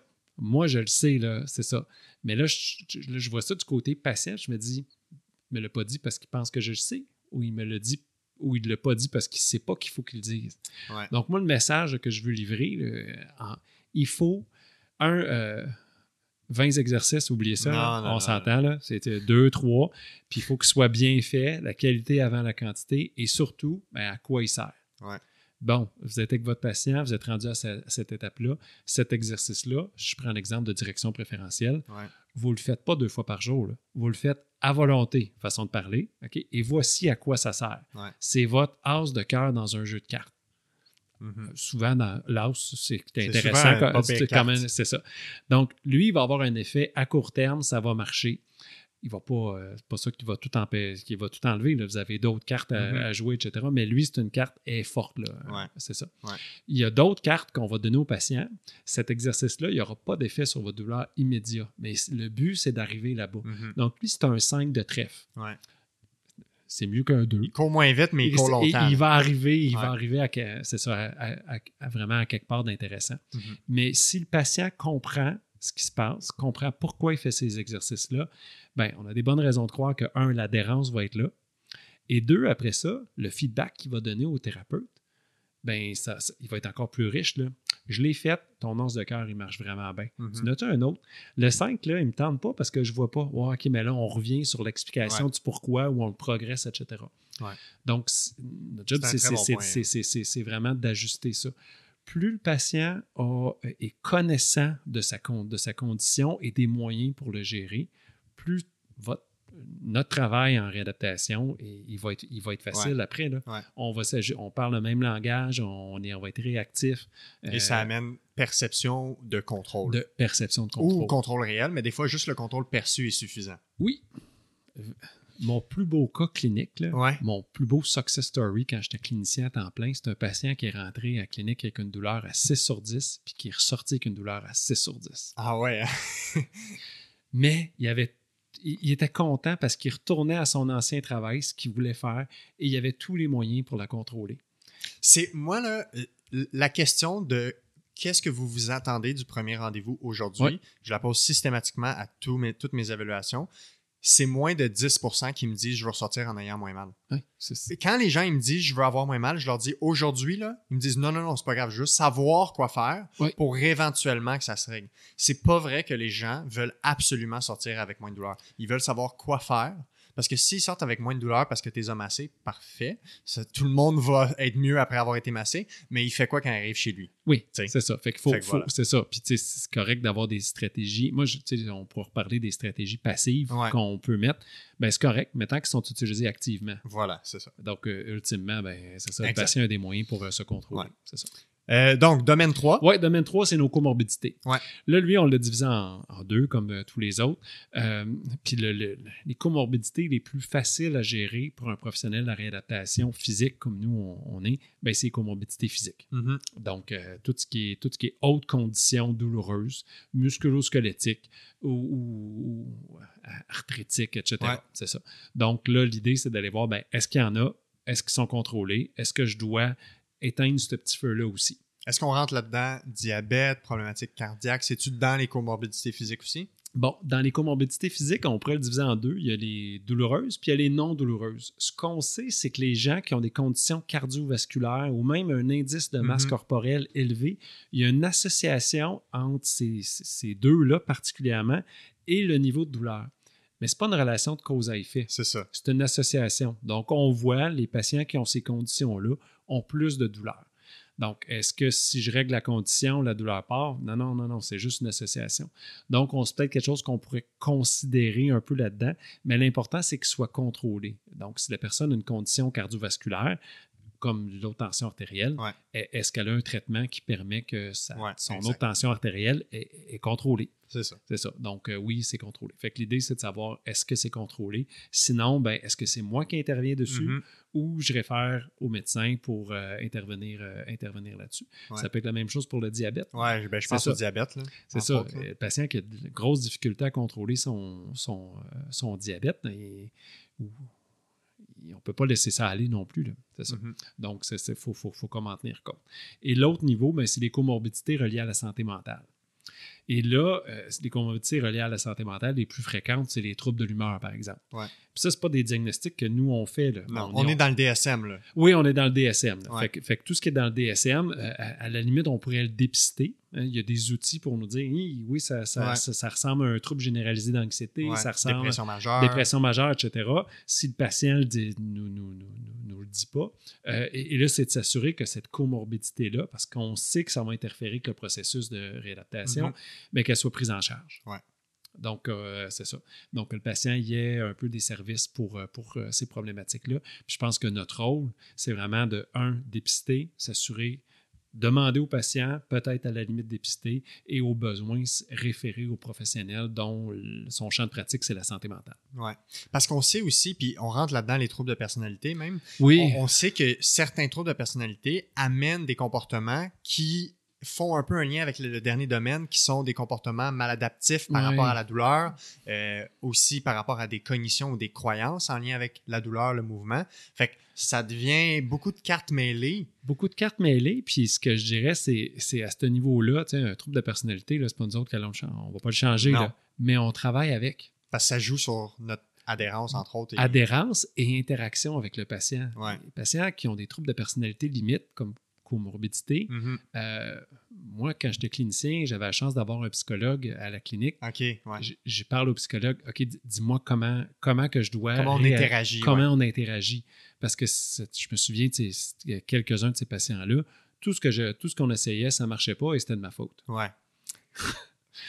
J'ai j'ai beaucoup de mes jeunes physios à la clinique avec qui je fais du mentorat qui vont reconnaître cet état d'esprit-là. Être avec, je- me sentir que c'est ma faute que la personne n'évolue pas. Ouais. Fait que, euh, Donc, donc- donc là, il, y a- il y a- faut comme être outillé un petit peu là-dessus. Là, je me souviens d'avoir eu des bons trucs euh, du psychologue. Quand tu as telle réponse, toi, tu fais tel comportement. ouais. L'idée, c'est c'est pas de changer son TPL, là, c'est non. mieux Ouais. interagir pour Ouais. considérer. Puis C'est pas une généralisation à tous les TPL là, parce Non, que non, ça va aussi en Ouais. lien avec certains traits de personnalité qui sont Oui. pas nécessairement un trouble de personnalité. là. Oui, que, puis il faut pas oublier nos traits de personnalité à il y a nous. ça aussi. On fait partie de l'équation, Ouais. on interagit. Là. Ben oui, Donc, euh, si euh, qu'un thérapeute se fait dire à chaque fois que c'est de sa faute puis que c'est la grosse défensive, ben, Ouais. ça, ça, ça- on va pas dans une bonne direction. Fait que ça, c'est la deuxième, le- le- la partie B. La partie B du troisième domaine troisième qui domaine. est comorbidité.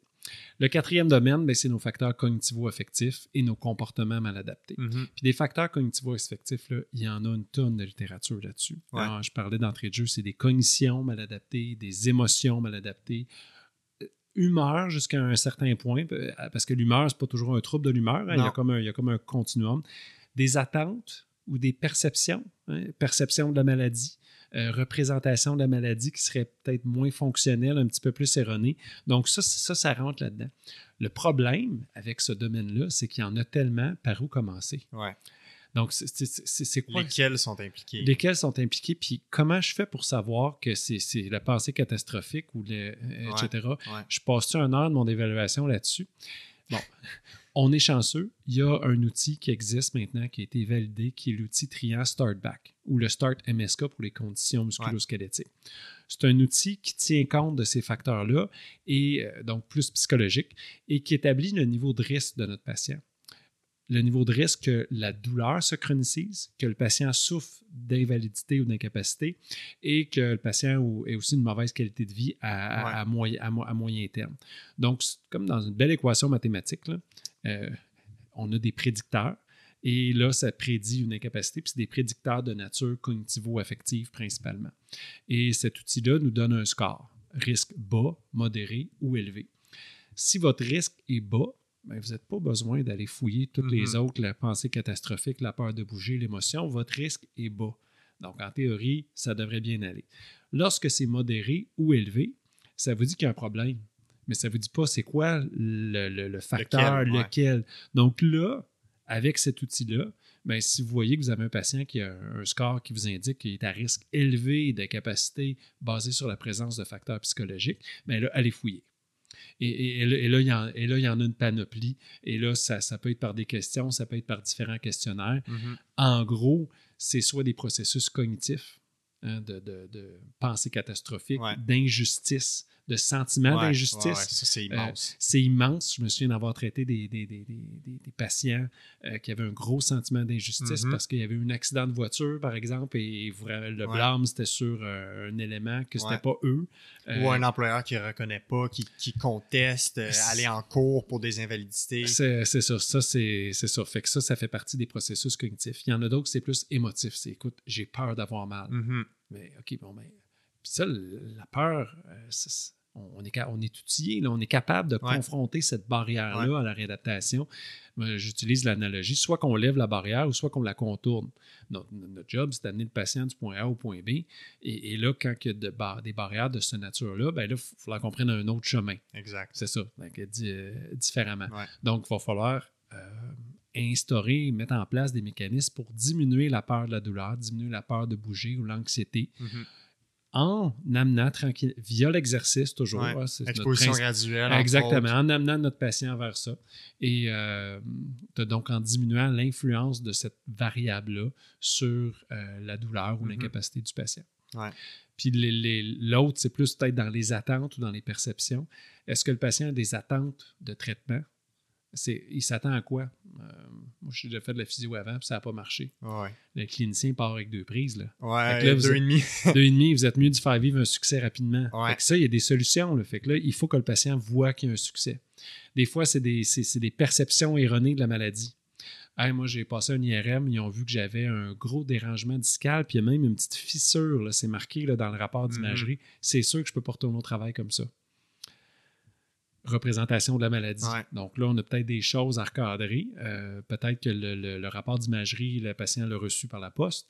Peut-être que le médecin n'a pas, des, pas vulgarisé l'interprétation un peu de ça. Donc ça, Peut-être fait qu'il y a un proche qui a eu ça qui est pas retourné au travail. oui, T'sais. euh, c'est ça. Ou euh, je veux me faire opérer comme mon voisin, puis là, lui, ça a bien été, fait que moi aussi, je veux une opération, Ouais. alors qu'il n'est pas un candidat chirurgical. Donc, tu sais, c'est des représentations de la maladie. C'est une idée, c'est un, un concept, je pense, qui est sous-utilisé en, en physiothérapie en général, Ouais. auquel on aurait. C'est une belle porte qui s'offre à nous, la représentation de la maladie, parce que le patient nous ouvre la porte de son cerveau sur comment lui, sa, sa condition de santé, sa maladie, il la représente. Ouais.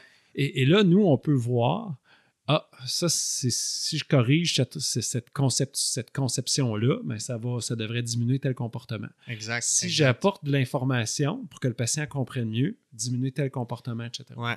Puis on voit beaucoup, entre autres, dans, dans tout le travail des dernières années de Peter O'Sullivan, dans, dans son modèle, dans, dans son, son type d'approche, un des meilleurs prédicteurs que les gens règlent leurs problèmes de douleur chronique, c'est quand ils modifient leur cognition par rapport à leur maladie.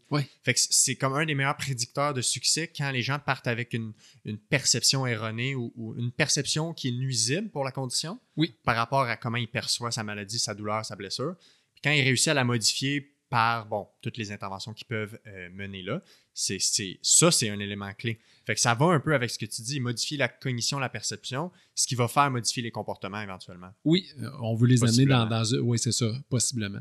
Puis il faut faire attention parce que des fois, nous, les cliniciens, on peut être des vecteurs de représentation inappropriée de la maladie. Ouais. Tu sais, moi, quand j'étais clinicien à temps plein, là, je prenais souvent le modèle anatomique et avec la, la Mhm, colonne mhm. vertébrale, etc.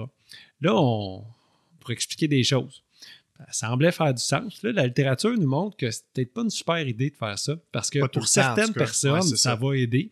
Pour d'autres personnes, ça va dire Oh my God, c'est vraiment ça qui se passe dans mon dos. là. Le, le, le petit affaire orange ou rouge, là, il sort. Là. Ah ouais, ça, ce Ah, modèle-là, là, faut jeter ça aux c'est poubelles. c'est ça. Fait qu'il est à risque Ouais. il est à- faut comme soit choisir le patient, soit choisir les bons mots, etc.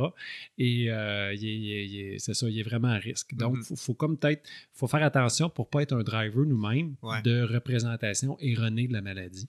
Avec le temps, ce que je vois, c'est qu'il y a certaines personnes qui, qui sont très satisfaites d'une explication très simple de leur Ouais. condition en moins de 20 secondes. Puis tu fais juste valider avec eux ce que je vous explique, est-ce que ça a du sens, ça vous satisfait? Oui, mais il y en a. Tu sais, je pense entre autres à tous ceux qui sont très, très cartésiens. Les ingénieurs, les comptables, les mathématiciens, eux, ils veulent vraiment savoir comme précisément. Fait que souvent, on reconnaît dans ces personnes-là, ben, on va leur expliquer plus en détail. Puis là, eux, souvent, ils veulent voir le modèle, ils veulent voir les planches anatomiques. On répond à leurs attentes, c'est parfait comme ça. C'est parfait là. comme ça. Mais il faut, faut, faut déterminer si c'est nécessaire ou non. Exactement. faut comme voir c'est quoi le profil de mon patient, C'est quoi, le niveau- quoi le niveau de risque que ça chez mon affaire? Ouais. c'est ça. Fait que ça, ça fait le tour de notre euh, Ben, en- oui, c'est ça. Ben, euh, le- puis la, la composante un peu plus complexe, le, le volet B, c'est les comportements mal adaptés. Oui. Donc là, quand que le patient a un comportement, euh, il s'isole. Hein, il, il- il- il s'isole socialement. Il y a des gros comportements de surprotection Mhm. mal adaptés ou simplement des comportements qui veulent communiquer sa douleur. Euh, là, on, on- on veut, on- il faut, il faut qu'on intervienne un peu là-dessus. Il faut, faut au moins qu'on les dépiste. Ouais. Bon, mon, mon patient, là, il a un comportement mal adapté. Ce comportement-là, ce qui nuit au processus de réadaptation? Oui, OK. Qu'est-ce qui drive? C'est quoi la, la base de ce comportement-là? Euh, Est-ce que c'est parce qu'il ne comprend pas bien sa maladie? Mhm. Bon, ben là, souvent, s'il comprend mieux, ben, le comportement, euh, il il devrait diminuer, mais pas automatiquement. Donc, il faudrait vraiment si on explique quelque chose avec la représentation de la maladie, le patient dit Ouais, je comprends mieux, mais son comportement ne change pas. Là, il faut aller faire l'autre étape. Il Ouais. faut dire Non, non, regardez, on en a discuté tantôt. Ce mouvement-là, vous pouvez le faire. là, il est sécuritaire. là. Vous allez, au pire, vous allez vous irriter pour quelques minutes. Ah, OK, c'est bon. Donc là, Mhm. pour, pour changer un peu le. changer des comportements mal adaptés comme tels. Le patient qui s'isole, qui reste à la maison, qui ne veut, pas- qui veut pas sortir par peur, ben c'est un peu. le- le- là, il faut, faut, faut le voir, il faut peut-être même cibler des objectifs. OK, euh, cette semaine, euh, je vous vois lundi prochain, on se lance-tu un défi? Vous êtes Mhm. allé à l'épicerie, pas pour faire votre épicerie, là. non, non, non, vous êtes allé acheter une pinte de lait puis vous êtes revenu Mhm. deux fois. OK, euh, on, on se lance un défi comme ça. Donc, il donc, faut, faut vraiment pas juste sticker sur le cognitif. Ouais, faut avoir un plan de match pour les comportements. Oui, puis que, puis que- ou, ou que ça s'actualise dans des comportements, euh, dans la réduction des comportements mal Ouais. adaptés s'il y en a. Puis on rentre là-dedans un peu toutes les, les- comment les gens expriment leur douleur ou comment ils se dé- comment ils montrent à leur environnement, tu sais, se tortiller, euh, les Oui. grimaces, tout ça. Oh, oui, on peut rentrer. Oui, ça, j'appelle ça un comportement euh, de communication. Ouais, c'est ça. Le patient, ce qu'il veut, là, c'est qu'on lui dise Monsieur, là, madame, là, je, je sais que vous Ouais, avez vous mal. avez- ouais, Je sais. Puis souvent, parce qu'au lieu de communiquer par des mots, il communique avec du langage corporel. avec du langage corporel. Puis quand le personne, la personne en avant de lui acquiesce, ben ça diminue. Ça- Mhm. ça, ça devrait diminuer un peu. Mhm. C'est un peu une sorte de façon de. T'as pas, coudon, t'as pas compris de voir à quel point je souffre. Exactement. Mhm. Puis là, de prendre au sérieux ça, etc. Et Exact. non plus de ne pas se laisser influencer non plus, parce que le clinicien peut être un autre vecteur de comportement mal adapté. Oh, votre douleur a monté de 4 à 6, arrêtez tout. Ouais, non, c'est ça, exact. Ouais. Tout tout ce modèle-là, c'est des éléments qui sont propres aux êtres humains. Fait que c'est pas juste propre aux gens qui sont Non, pris non, avec non, une douleur, là. C'est ça. T'sais. Fait qu'il faut comme qu'on faut comme faut pas s'oublier là-dedans. C'est ça, exact. Moi, là, comme clinicien, quand je vois le patient, c'est quoi mon propre comportement? ouais, Quand il manifeste plus de douleur, etc. Est-ce que moi-même j'ai peur de la douleur? Mhm. Est-ce que euh, c'est ça? Donc, c'est quoi ma propre conceptualisation, etc.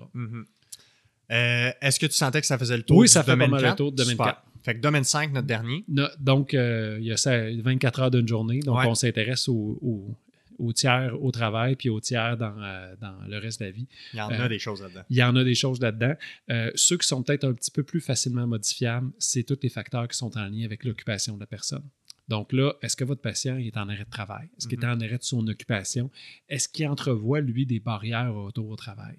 Donc, en termes de satisfaction de travail, en termes d'exigence de travail, est-ce qu'il a accès à un travail modifié ou des heures modifiées ou des accommodations qui peuvent être là par euh, son employeur? On sait, hein, que selon le tiers payeur, ben, il y en a qui sont imposés par la loi. Ouais. Il y en a d'autres que c'est un peu plus malléable. Puis en- donc, il faut, faut- faut- faut voir aussi avec quoi on, on, on- on- on travaille. Mhm. Donc, tous ces facteurs-là qui souvent euh, sont très bien pris en charge par nos collègues en ergothérapie. Oui, euh, c'est ça. Mais il faut juste être capable de dire, bon, est-ce que aujourd'hui, là, ça fait trois semaines que mon patient s'est blessé, j'anticipe-tu des barrières au retour au travail? Si oui, je peux tout de suite commencer à, à- à voir ces barrières-là avec le patient, peut-être prévoir une intervention en ergothérapie quand le niveau de fonction du patient va avoir assez augmenté, donc pour faciliter un retour au travail, pour qu'on intervienne pas juste, encore une fois, chez le patient, mais le- son contexte, son Ouais. contexte occupationnel. Ouais. Et ultimement, le niveau B, mais peut-être son contexte social à lui. Est-ce qu'il perçoit qu'il y a du soutien de son conjoint, sa conjointe? Ouais. S'il y en a un, S'il y en a un, parce que les personnes seules, des fois, c'est encore plus difficile. plus difficile, ils ont-ils un réseau, sans Ouais. que ce soit un conjoint, c'est ça, ils ont-ils un réseau? Euh, Est-ce que ces personnes-là ont eu des expériences négatives en lien avec des professionnels de la santé avant? Qu'est-ce qu'ils pensent de nous? Qu'est-ce Mhm. qu'ils pensent d'un peu tout ça? Je suis sûr que peut-être toi, sûrement nos auditeurs ont déjà eu un patient à un moment donné qui est allé en expertise médicale. Et euh, moi, je, je- je me souviens, le patient a dit Écoute, j'ai été dans le bureau 4 minutes 30 Ouais, ouais. secondes, puis il me dit que j'étais prêt à retourner au travail sans m'examiner. Ouais. Le médecin, c'est pas ça qu'il voulait dire, mais c'est ça qui a été perçu. Ouais. Et c'est ça. Et là, euh, donc, là, on tombe tous dans le même bateau. Exact. Donc- j'ai déjà Oui. eu de la physiothérapie, j'ai déjà fait de la physiothérapie, j'ai pas été capable d'avoir un régler mon, mon problème, donc la physio ça marche pas. La physio, ça marche pas. Et, et moi, quand, quand j'étais aux études, maîtrise, doctorat, j'évaluais des patients tous les vendredis matins au, au, au CHU. Puis la- une des premières choses que je leur disais, parce qu'ils avaient tout fait de la physio avant, c'est je suis physio, mais si vous permettez, on ne prendra pas le même, même chemin qui a été fait avant. Je vais, je vais essayer de voir les choses différemment avec vous. Êtes-vous êtes-vous partant? Mhm. Ouais. Mhm. C'est ça. Ouais. Oui ou, ou, ou, ou non. Là, si c'était non, ben euh, c'est ça. Ouais. Euh, je voyais que ouais, peut-être que là, je n'irai même pas voir mes facteurs nociceptifs aujourd'hui. là. Non, exact. Oh, C'est un bon point. c'est ça. Donc, c'est un peu ça aussi qui est en lien avec le modèle. C'est que, un, c'est pas tout à faire le jour 1. C'est une structure cognitive Exact. pour faciliter le travail du euh, clinicien. Oui, en physiothérapie, notre gros biais, c'est les, les deux premiers domaines. là. Mais il faut vraiment juste pas oublier le reste.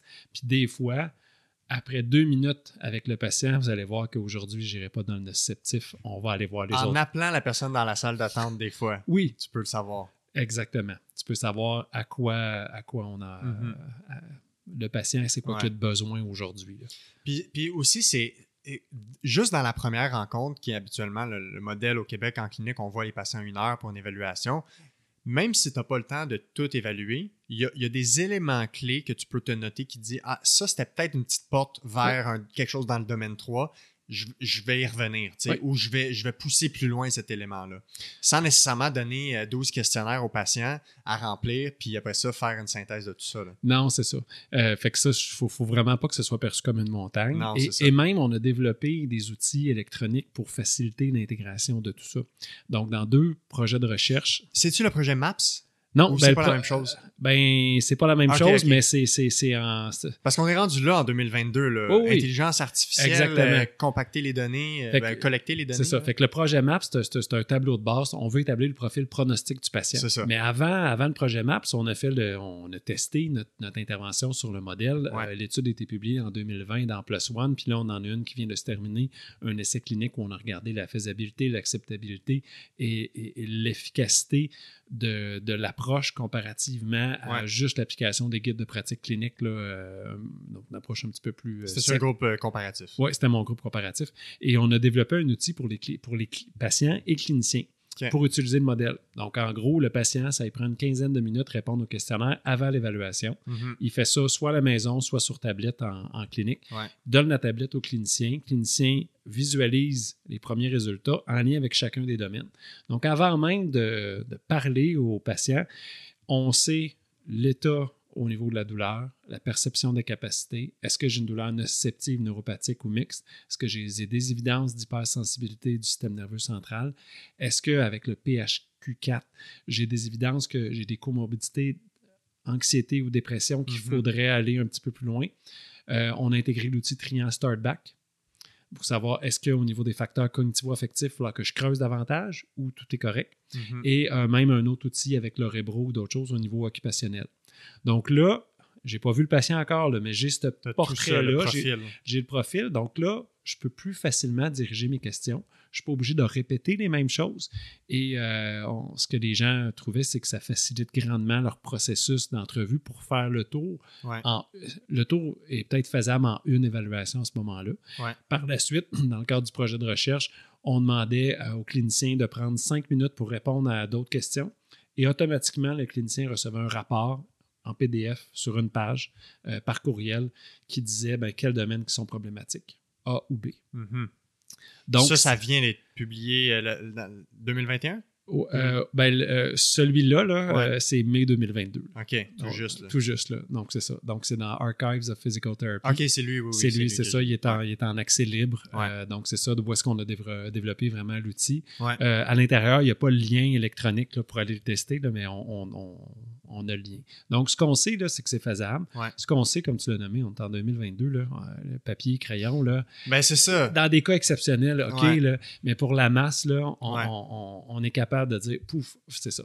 Que j'ai reçu Denis Pelletier, un des derniers épisodes que j'ai que j'ai euh, diffusé. Puis, tu sais, lui, il, bon, il vient de terminer son mandat, là, ou c'est sa dernière semaine, je pense? Euh, c'est, demain, c'est demain c'est, ça- c'est la transition. Exactement. dis-je, euh, dis-je. Et euh, lui, ce qu'il voit comme vraiment le- dans le futur de la physiothérapie, c'est l'intégration de l'intelligence artificielle. On a tellement de données, on a tellement d'études, de questionnaires, de, de résultats qu'on sait qui influencent ce qu'on essaie de faire avec nos patients, c'est-à-dire les ramener à une qualité de vie, à une fonction, qu'il faut trouver des façons de l'utiliser. Fait que ça, ça semble être un excellent pas Oh, dans la bonne direction. Là. Il faut l'intégrer. Puis, tu sais, au Québec puis au Canada en général, on, on est en retard dans tout ce qui est dossiers médicaux électroniques. là. Mhm. On n'en a quasiment pas. là. Ce qu'on a souvent, c'est des photos. Ouais. Fait que je prends. euh, mettons, Photo du papier. Là. photo du papier qui est uploadé sur un, un nuage. Ouais. Et c'est ça. Mais ce que ça nous prend, c'est de la donnée Exact. granulaires. Ouais, ouais. Des le terme, 0 là. puis des 1. Ouais, c'est ça, le- c'est ça. Données granulaires, puis qu'on va être capable, d'après ça, avec des, des années de données, de développer, entre autres, par exemple, des modèles pronostiques, Ouais. de voir qu'est-ce qui arrive avec nos patients et d'utiliser ça et, et- et développer différents questionnaires adaptatifs, peut-être. Euh, il y en a des questionnaires adaptatifs, euh, Promise, euh, entre autres, Ouais. Choir aux États-Unis. Le patient commence à compléter le questionnaire. Si après six questions, il a tout dit oui, on s'en va au prochain. là. parce que Mhm. ça, c'est ça. Ouais, comprends. Donc, ça vient réduire le temps, c'est beaucoup plus efficient, on est capable d'établir le profil. Puis, ultimement, ben, si on connaît bien le profil du patient, ça devrait être matché avec une intervention spécifique à son profil. Effectivement. Donc, si ça prend trois jours établir le profil, ça ne marche pas, notre affaire. Il faut qu'on établisse le profil rapidement, puis on- je pense qu'on a vraiment les outils aujourd'hui pour, Ouais. pour aller de l'avant à- avec ça. Et même les outils, peut-être même pour outiller le clinicien avec l'intervention. Moi, je rêve que le clinicien, le patient complète ce- certains questionnaires, le clinicien aussi, le clinicien reçoive un beau rapport disant voici l'état de ton, voici le profil du patient. Et en passant, voici ce que disent les guides de pratique clinique pour les différentes problématiques. Mhm. Donc, un moyen peut-être pour augmenter l'adhérence à l'utilisation des, des- des soins de haute valeur, donc Ouais. qui, sont des, qui sont dérivés des, des, euh, des évidences. Ouais. Ça n'empêche pas qu'il faut garder notre, notre- notre- sais, l'interaction, l'effet non spécifique. Il y a des effets spécifiques puis l'effet non spécifique. Il ne faut pas négliger l'effet non spécifique, là, euh, loin de là, mais, mais au moins pour guider ça. Donc, ça, on, on- on est là, là. Même, je dirais qu'on est en retard. Ouais. Et donc là, qu'est-ce qui s'en vient euh, prochainement? C'est quoi les prochaines étapes avec ce modèle-là euh, dans les prochaines années? Donc, euh, fait que juste si je résume, tu sais, je pars de 2017. En 2017, on a publié la le, la- le modèle, le, le concept du modèle. Exact. Après ça, il est venu une autre publication sur la validité de contenu des différents éléments que j'ai nommés avec un panel d'experts, avec une étude Delphi, Ouais. où est-ce que là, ben, ce qu'on proposait comme élément à l'intérieur, ça fait, ça fait, pas mal de, fait pas mal de sens. Ensuite, on a fait une étude où est-ce qu'on a regardé juste la faisabilité, juste, puis juste un groupe sans groupe comparaison. Qu'est-ce que ça donne quand on applique ça à court terme? Puis la réponse était positive. là. Tu sais, ça va bien. Euh, et aussi, ce que ça nous permettait, nous, de voir, c'est que pour monsieur, madame, tout le monde, les cliniciens qui traitent des gens lombalgiques, est-ce que tout le monde est juste nociceptif ou il est un peu partout? Non, non.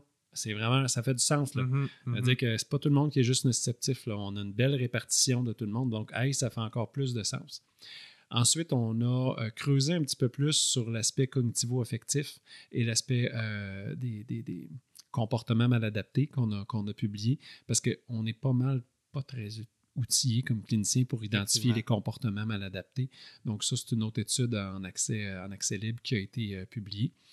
Euh, et, et là, on est en train, on vient en février dernier, on a terminé une étude où est-ce qu'on avait un groupe qui un groupe de cliniciens qui était formé avec le modèle, un autre groupe qui a, été, qui a eu une mise à jour sur les guides de pratique clinique. Mhm. Et on les a, euh, on dit, euh, traité vos patients selon l'approche qu'on qu'on vous, a- qu'on vous a fournie. Puis on est présentement en train d'analyser euh, ces résultats-là. intéressant. Donc, euh, ça, ça s'en vient. Et, et la prochaine étape, ben, la prochaine étape à court terme, ça, ça va être vraiment de, de- Parce que le modèle a été fait avec la littérature alentour de la lombalgie. Ouais, mais c'était ma prochaine question. C'est ça. Donc là, c'est- un peu intéressant d'aller voir, ben OK, oui, on a pris la lombalgie. Pourquoi? Parce que c'est la, la condition de santé qui avait le plus de littérature. Donc, Ouais. quand tu pars de zéro pour un modèle, ben prends la population où est-ce qu'il y a le plus de littérature, puis ça a été lombalgie. Là, on va l'adapter pour la cervicalgie. Mhm. On pense pas qu'il y aura une grosse différence. Là. Ça ne sera, pas- ça sera pas majeur, mais on veut faire une, une Pour validation pour, euh, pour, pour régler le rachis. Ouais. Ça, ça va déjà être pas pire. Ça serait Ça va être pas pire. En- ensuite, on pourra aller voir. Ouais. Puis les, les projets qui découlent un peu de ça, en parallèle, ben, tu as fait allusion, le projet MAPS, Ouais. c'est, les, les- les- les mesures d'outils. C'est vraiment d'incorporer le pronostic dans notre prise de décision clinique. Ouais. Donc, on a en lien, ben, inspiré du modèle, entre autres, où est-ce qu'on a des outils pronostiques, c'est, euh, puis ça, la collecte de données est, est en cours là, on a développé un ensemble de questionnaires, je veux dire, qui existaient déjà. On a fait un beau tri là-dedans avec des participants euh, très variés, physio, ergo, médecins, euh, agents des services payeurs, Mhm. etc., etc., pour Ouais, dire ouais, c'est ouais. quoi les facteurs les plus importants pour vous? Puis, euh, parce qu'on veut que le questionnaire se réponde en 15-20 minutes. Puis, on, on a, on a développé ça. Puis, ensuite, ben, avec le projet MAP, c'est que le clinicien l'utilise. Donc, son patient complète ça avant. Et là, avant même de voir son patient en détail, ben, tu as une idée du pronostic de ton patient selon différents outils ou facteurs pronostiques qui étaient les, plus forts. Très intéressant. Donc, pour cibler. Fait que l'idée, c'est que le, diagnostic qu'on fait en physio, c'est ce, qui, ce qui drive notre plan de traitement. Effectivement. Mais si on fait diagnostic plus pronostic, là, notre plan de traitement devrait être encore meilleur. Effectivement. Parce que des fois, sans diagnostic, mettons libellé euh, médical, juste avec le pronostic, on pourrait peut-être aller plus loin. Tout à fait. Tout à fait. donc là, l'idée de. Puis nous, en physio, j'ai vraiment la, forte certitude qu'on va plus loin que le libellé euh, ouais, avec nos déficiences, limitations, restrictions. Euh, donc, tu, tu, me fais voir un de tes patients demain matin, je prends ton. Je fais ton analyse, je lis ton analyse qui est structurée comme ça, je sais pas mal à quoi à qui, à qui j'ai affaire.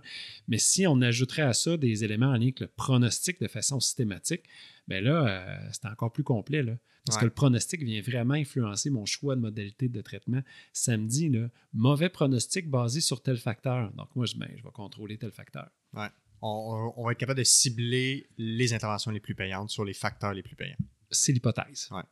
À, suivre. À suivre, c'est l'hypothèse. Il va falloir que je te réinvite dans quelques années pour voir où on en est rendu avec ça, puis où est-ce qu'on est rendu avec l'implémentation de, tout ça. Oui, puis pour, pour, le pronostic, on a développé une belle formation en ligne euh, pour l'ordre. Donc, c'est sur le site de l'ordre. Euh, si vous voulez en savoir plus sur le, pronostic en physiothérapie, euh, qu'on démêle un peu le langage là-dedans, à quoi ça sert, comment ça peut se libeller, s'implanter, puis c'est quoi nos outils pronostiques qu'on a prêts à être utilisés en clinique demain matin autant en musculo, en cardio, en neuro, en gériatrie. On a fait un, listing de ça. Donc, c'est une formation qui est disponible euh, sur le site web de l'Ordre. Puis, il y a aussi la formation que tu vas donner en présentiel au mois de janvier. Oui, j'en avais déjà donné euh, plusieurs en présentiel, quelques-unes en ligne. Et là, euh, j'en donne une à Québec le 4 novembre en présentiel. 2022. 22. Et en janvier 2023 à Montréal en, présentiel, si évidemment je le souhaite fortement. Ouais, ouais, ouais. les informations sur le site de l'ordre. Euh, oui, c'est ça. Tout est là.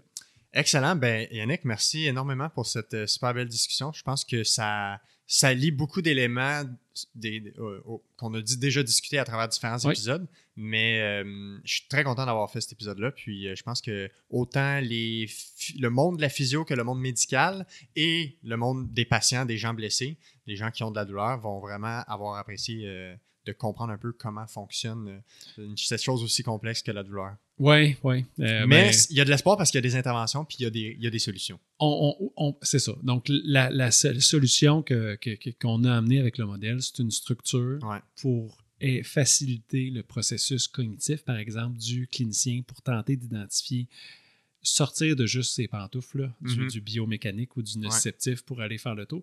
Et ça, ultimement, c'est un très bon atout pour communiquer avec les autres. on n'est pas tout seul à traiter ces patients-là. Il y a des, médecins, il y a des psychologues, il y a des ergothérapeutes. Donc, si on a tous un langage commun, une vision commune, tu OK, moi, je peux focuser sur ces trois domaines-là, ou je vais prendre telle approche, toi avec les deux autres. Euh, la, collaboration professionnelle, intra et interdisciplinaire, ultimement, c'est l'autre aspect qui va être payant. Oui. C'est assurément un message, assurément un message clé à retenir euh, de cet épisode et pour la suite des choses. Excellent. Ben, merci. merci à toi, puis au plaisir de se reparler. Au plaisir, merci encore d'invitation. Salut.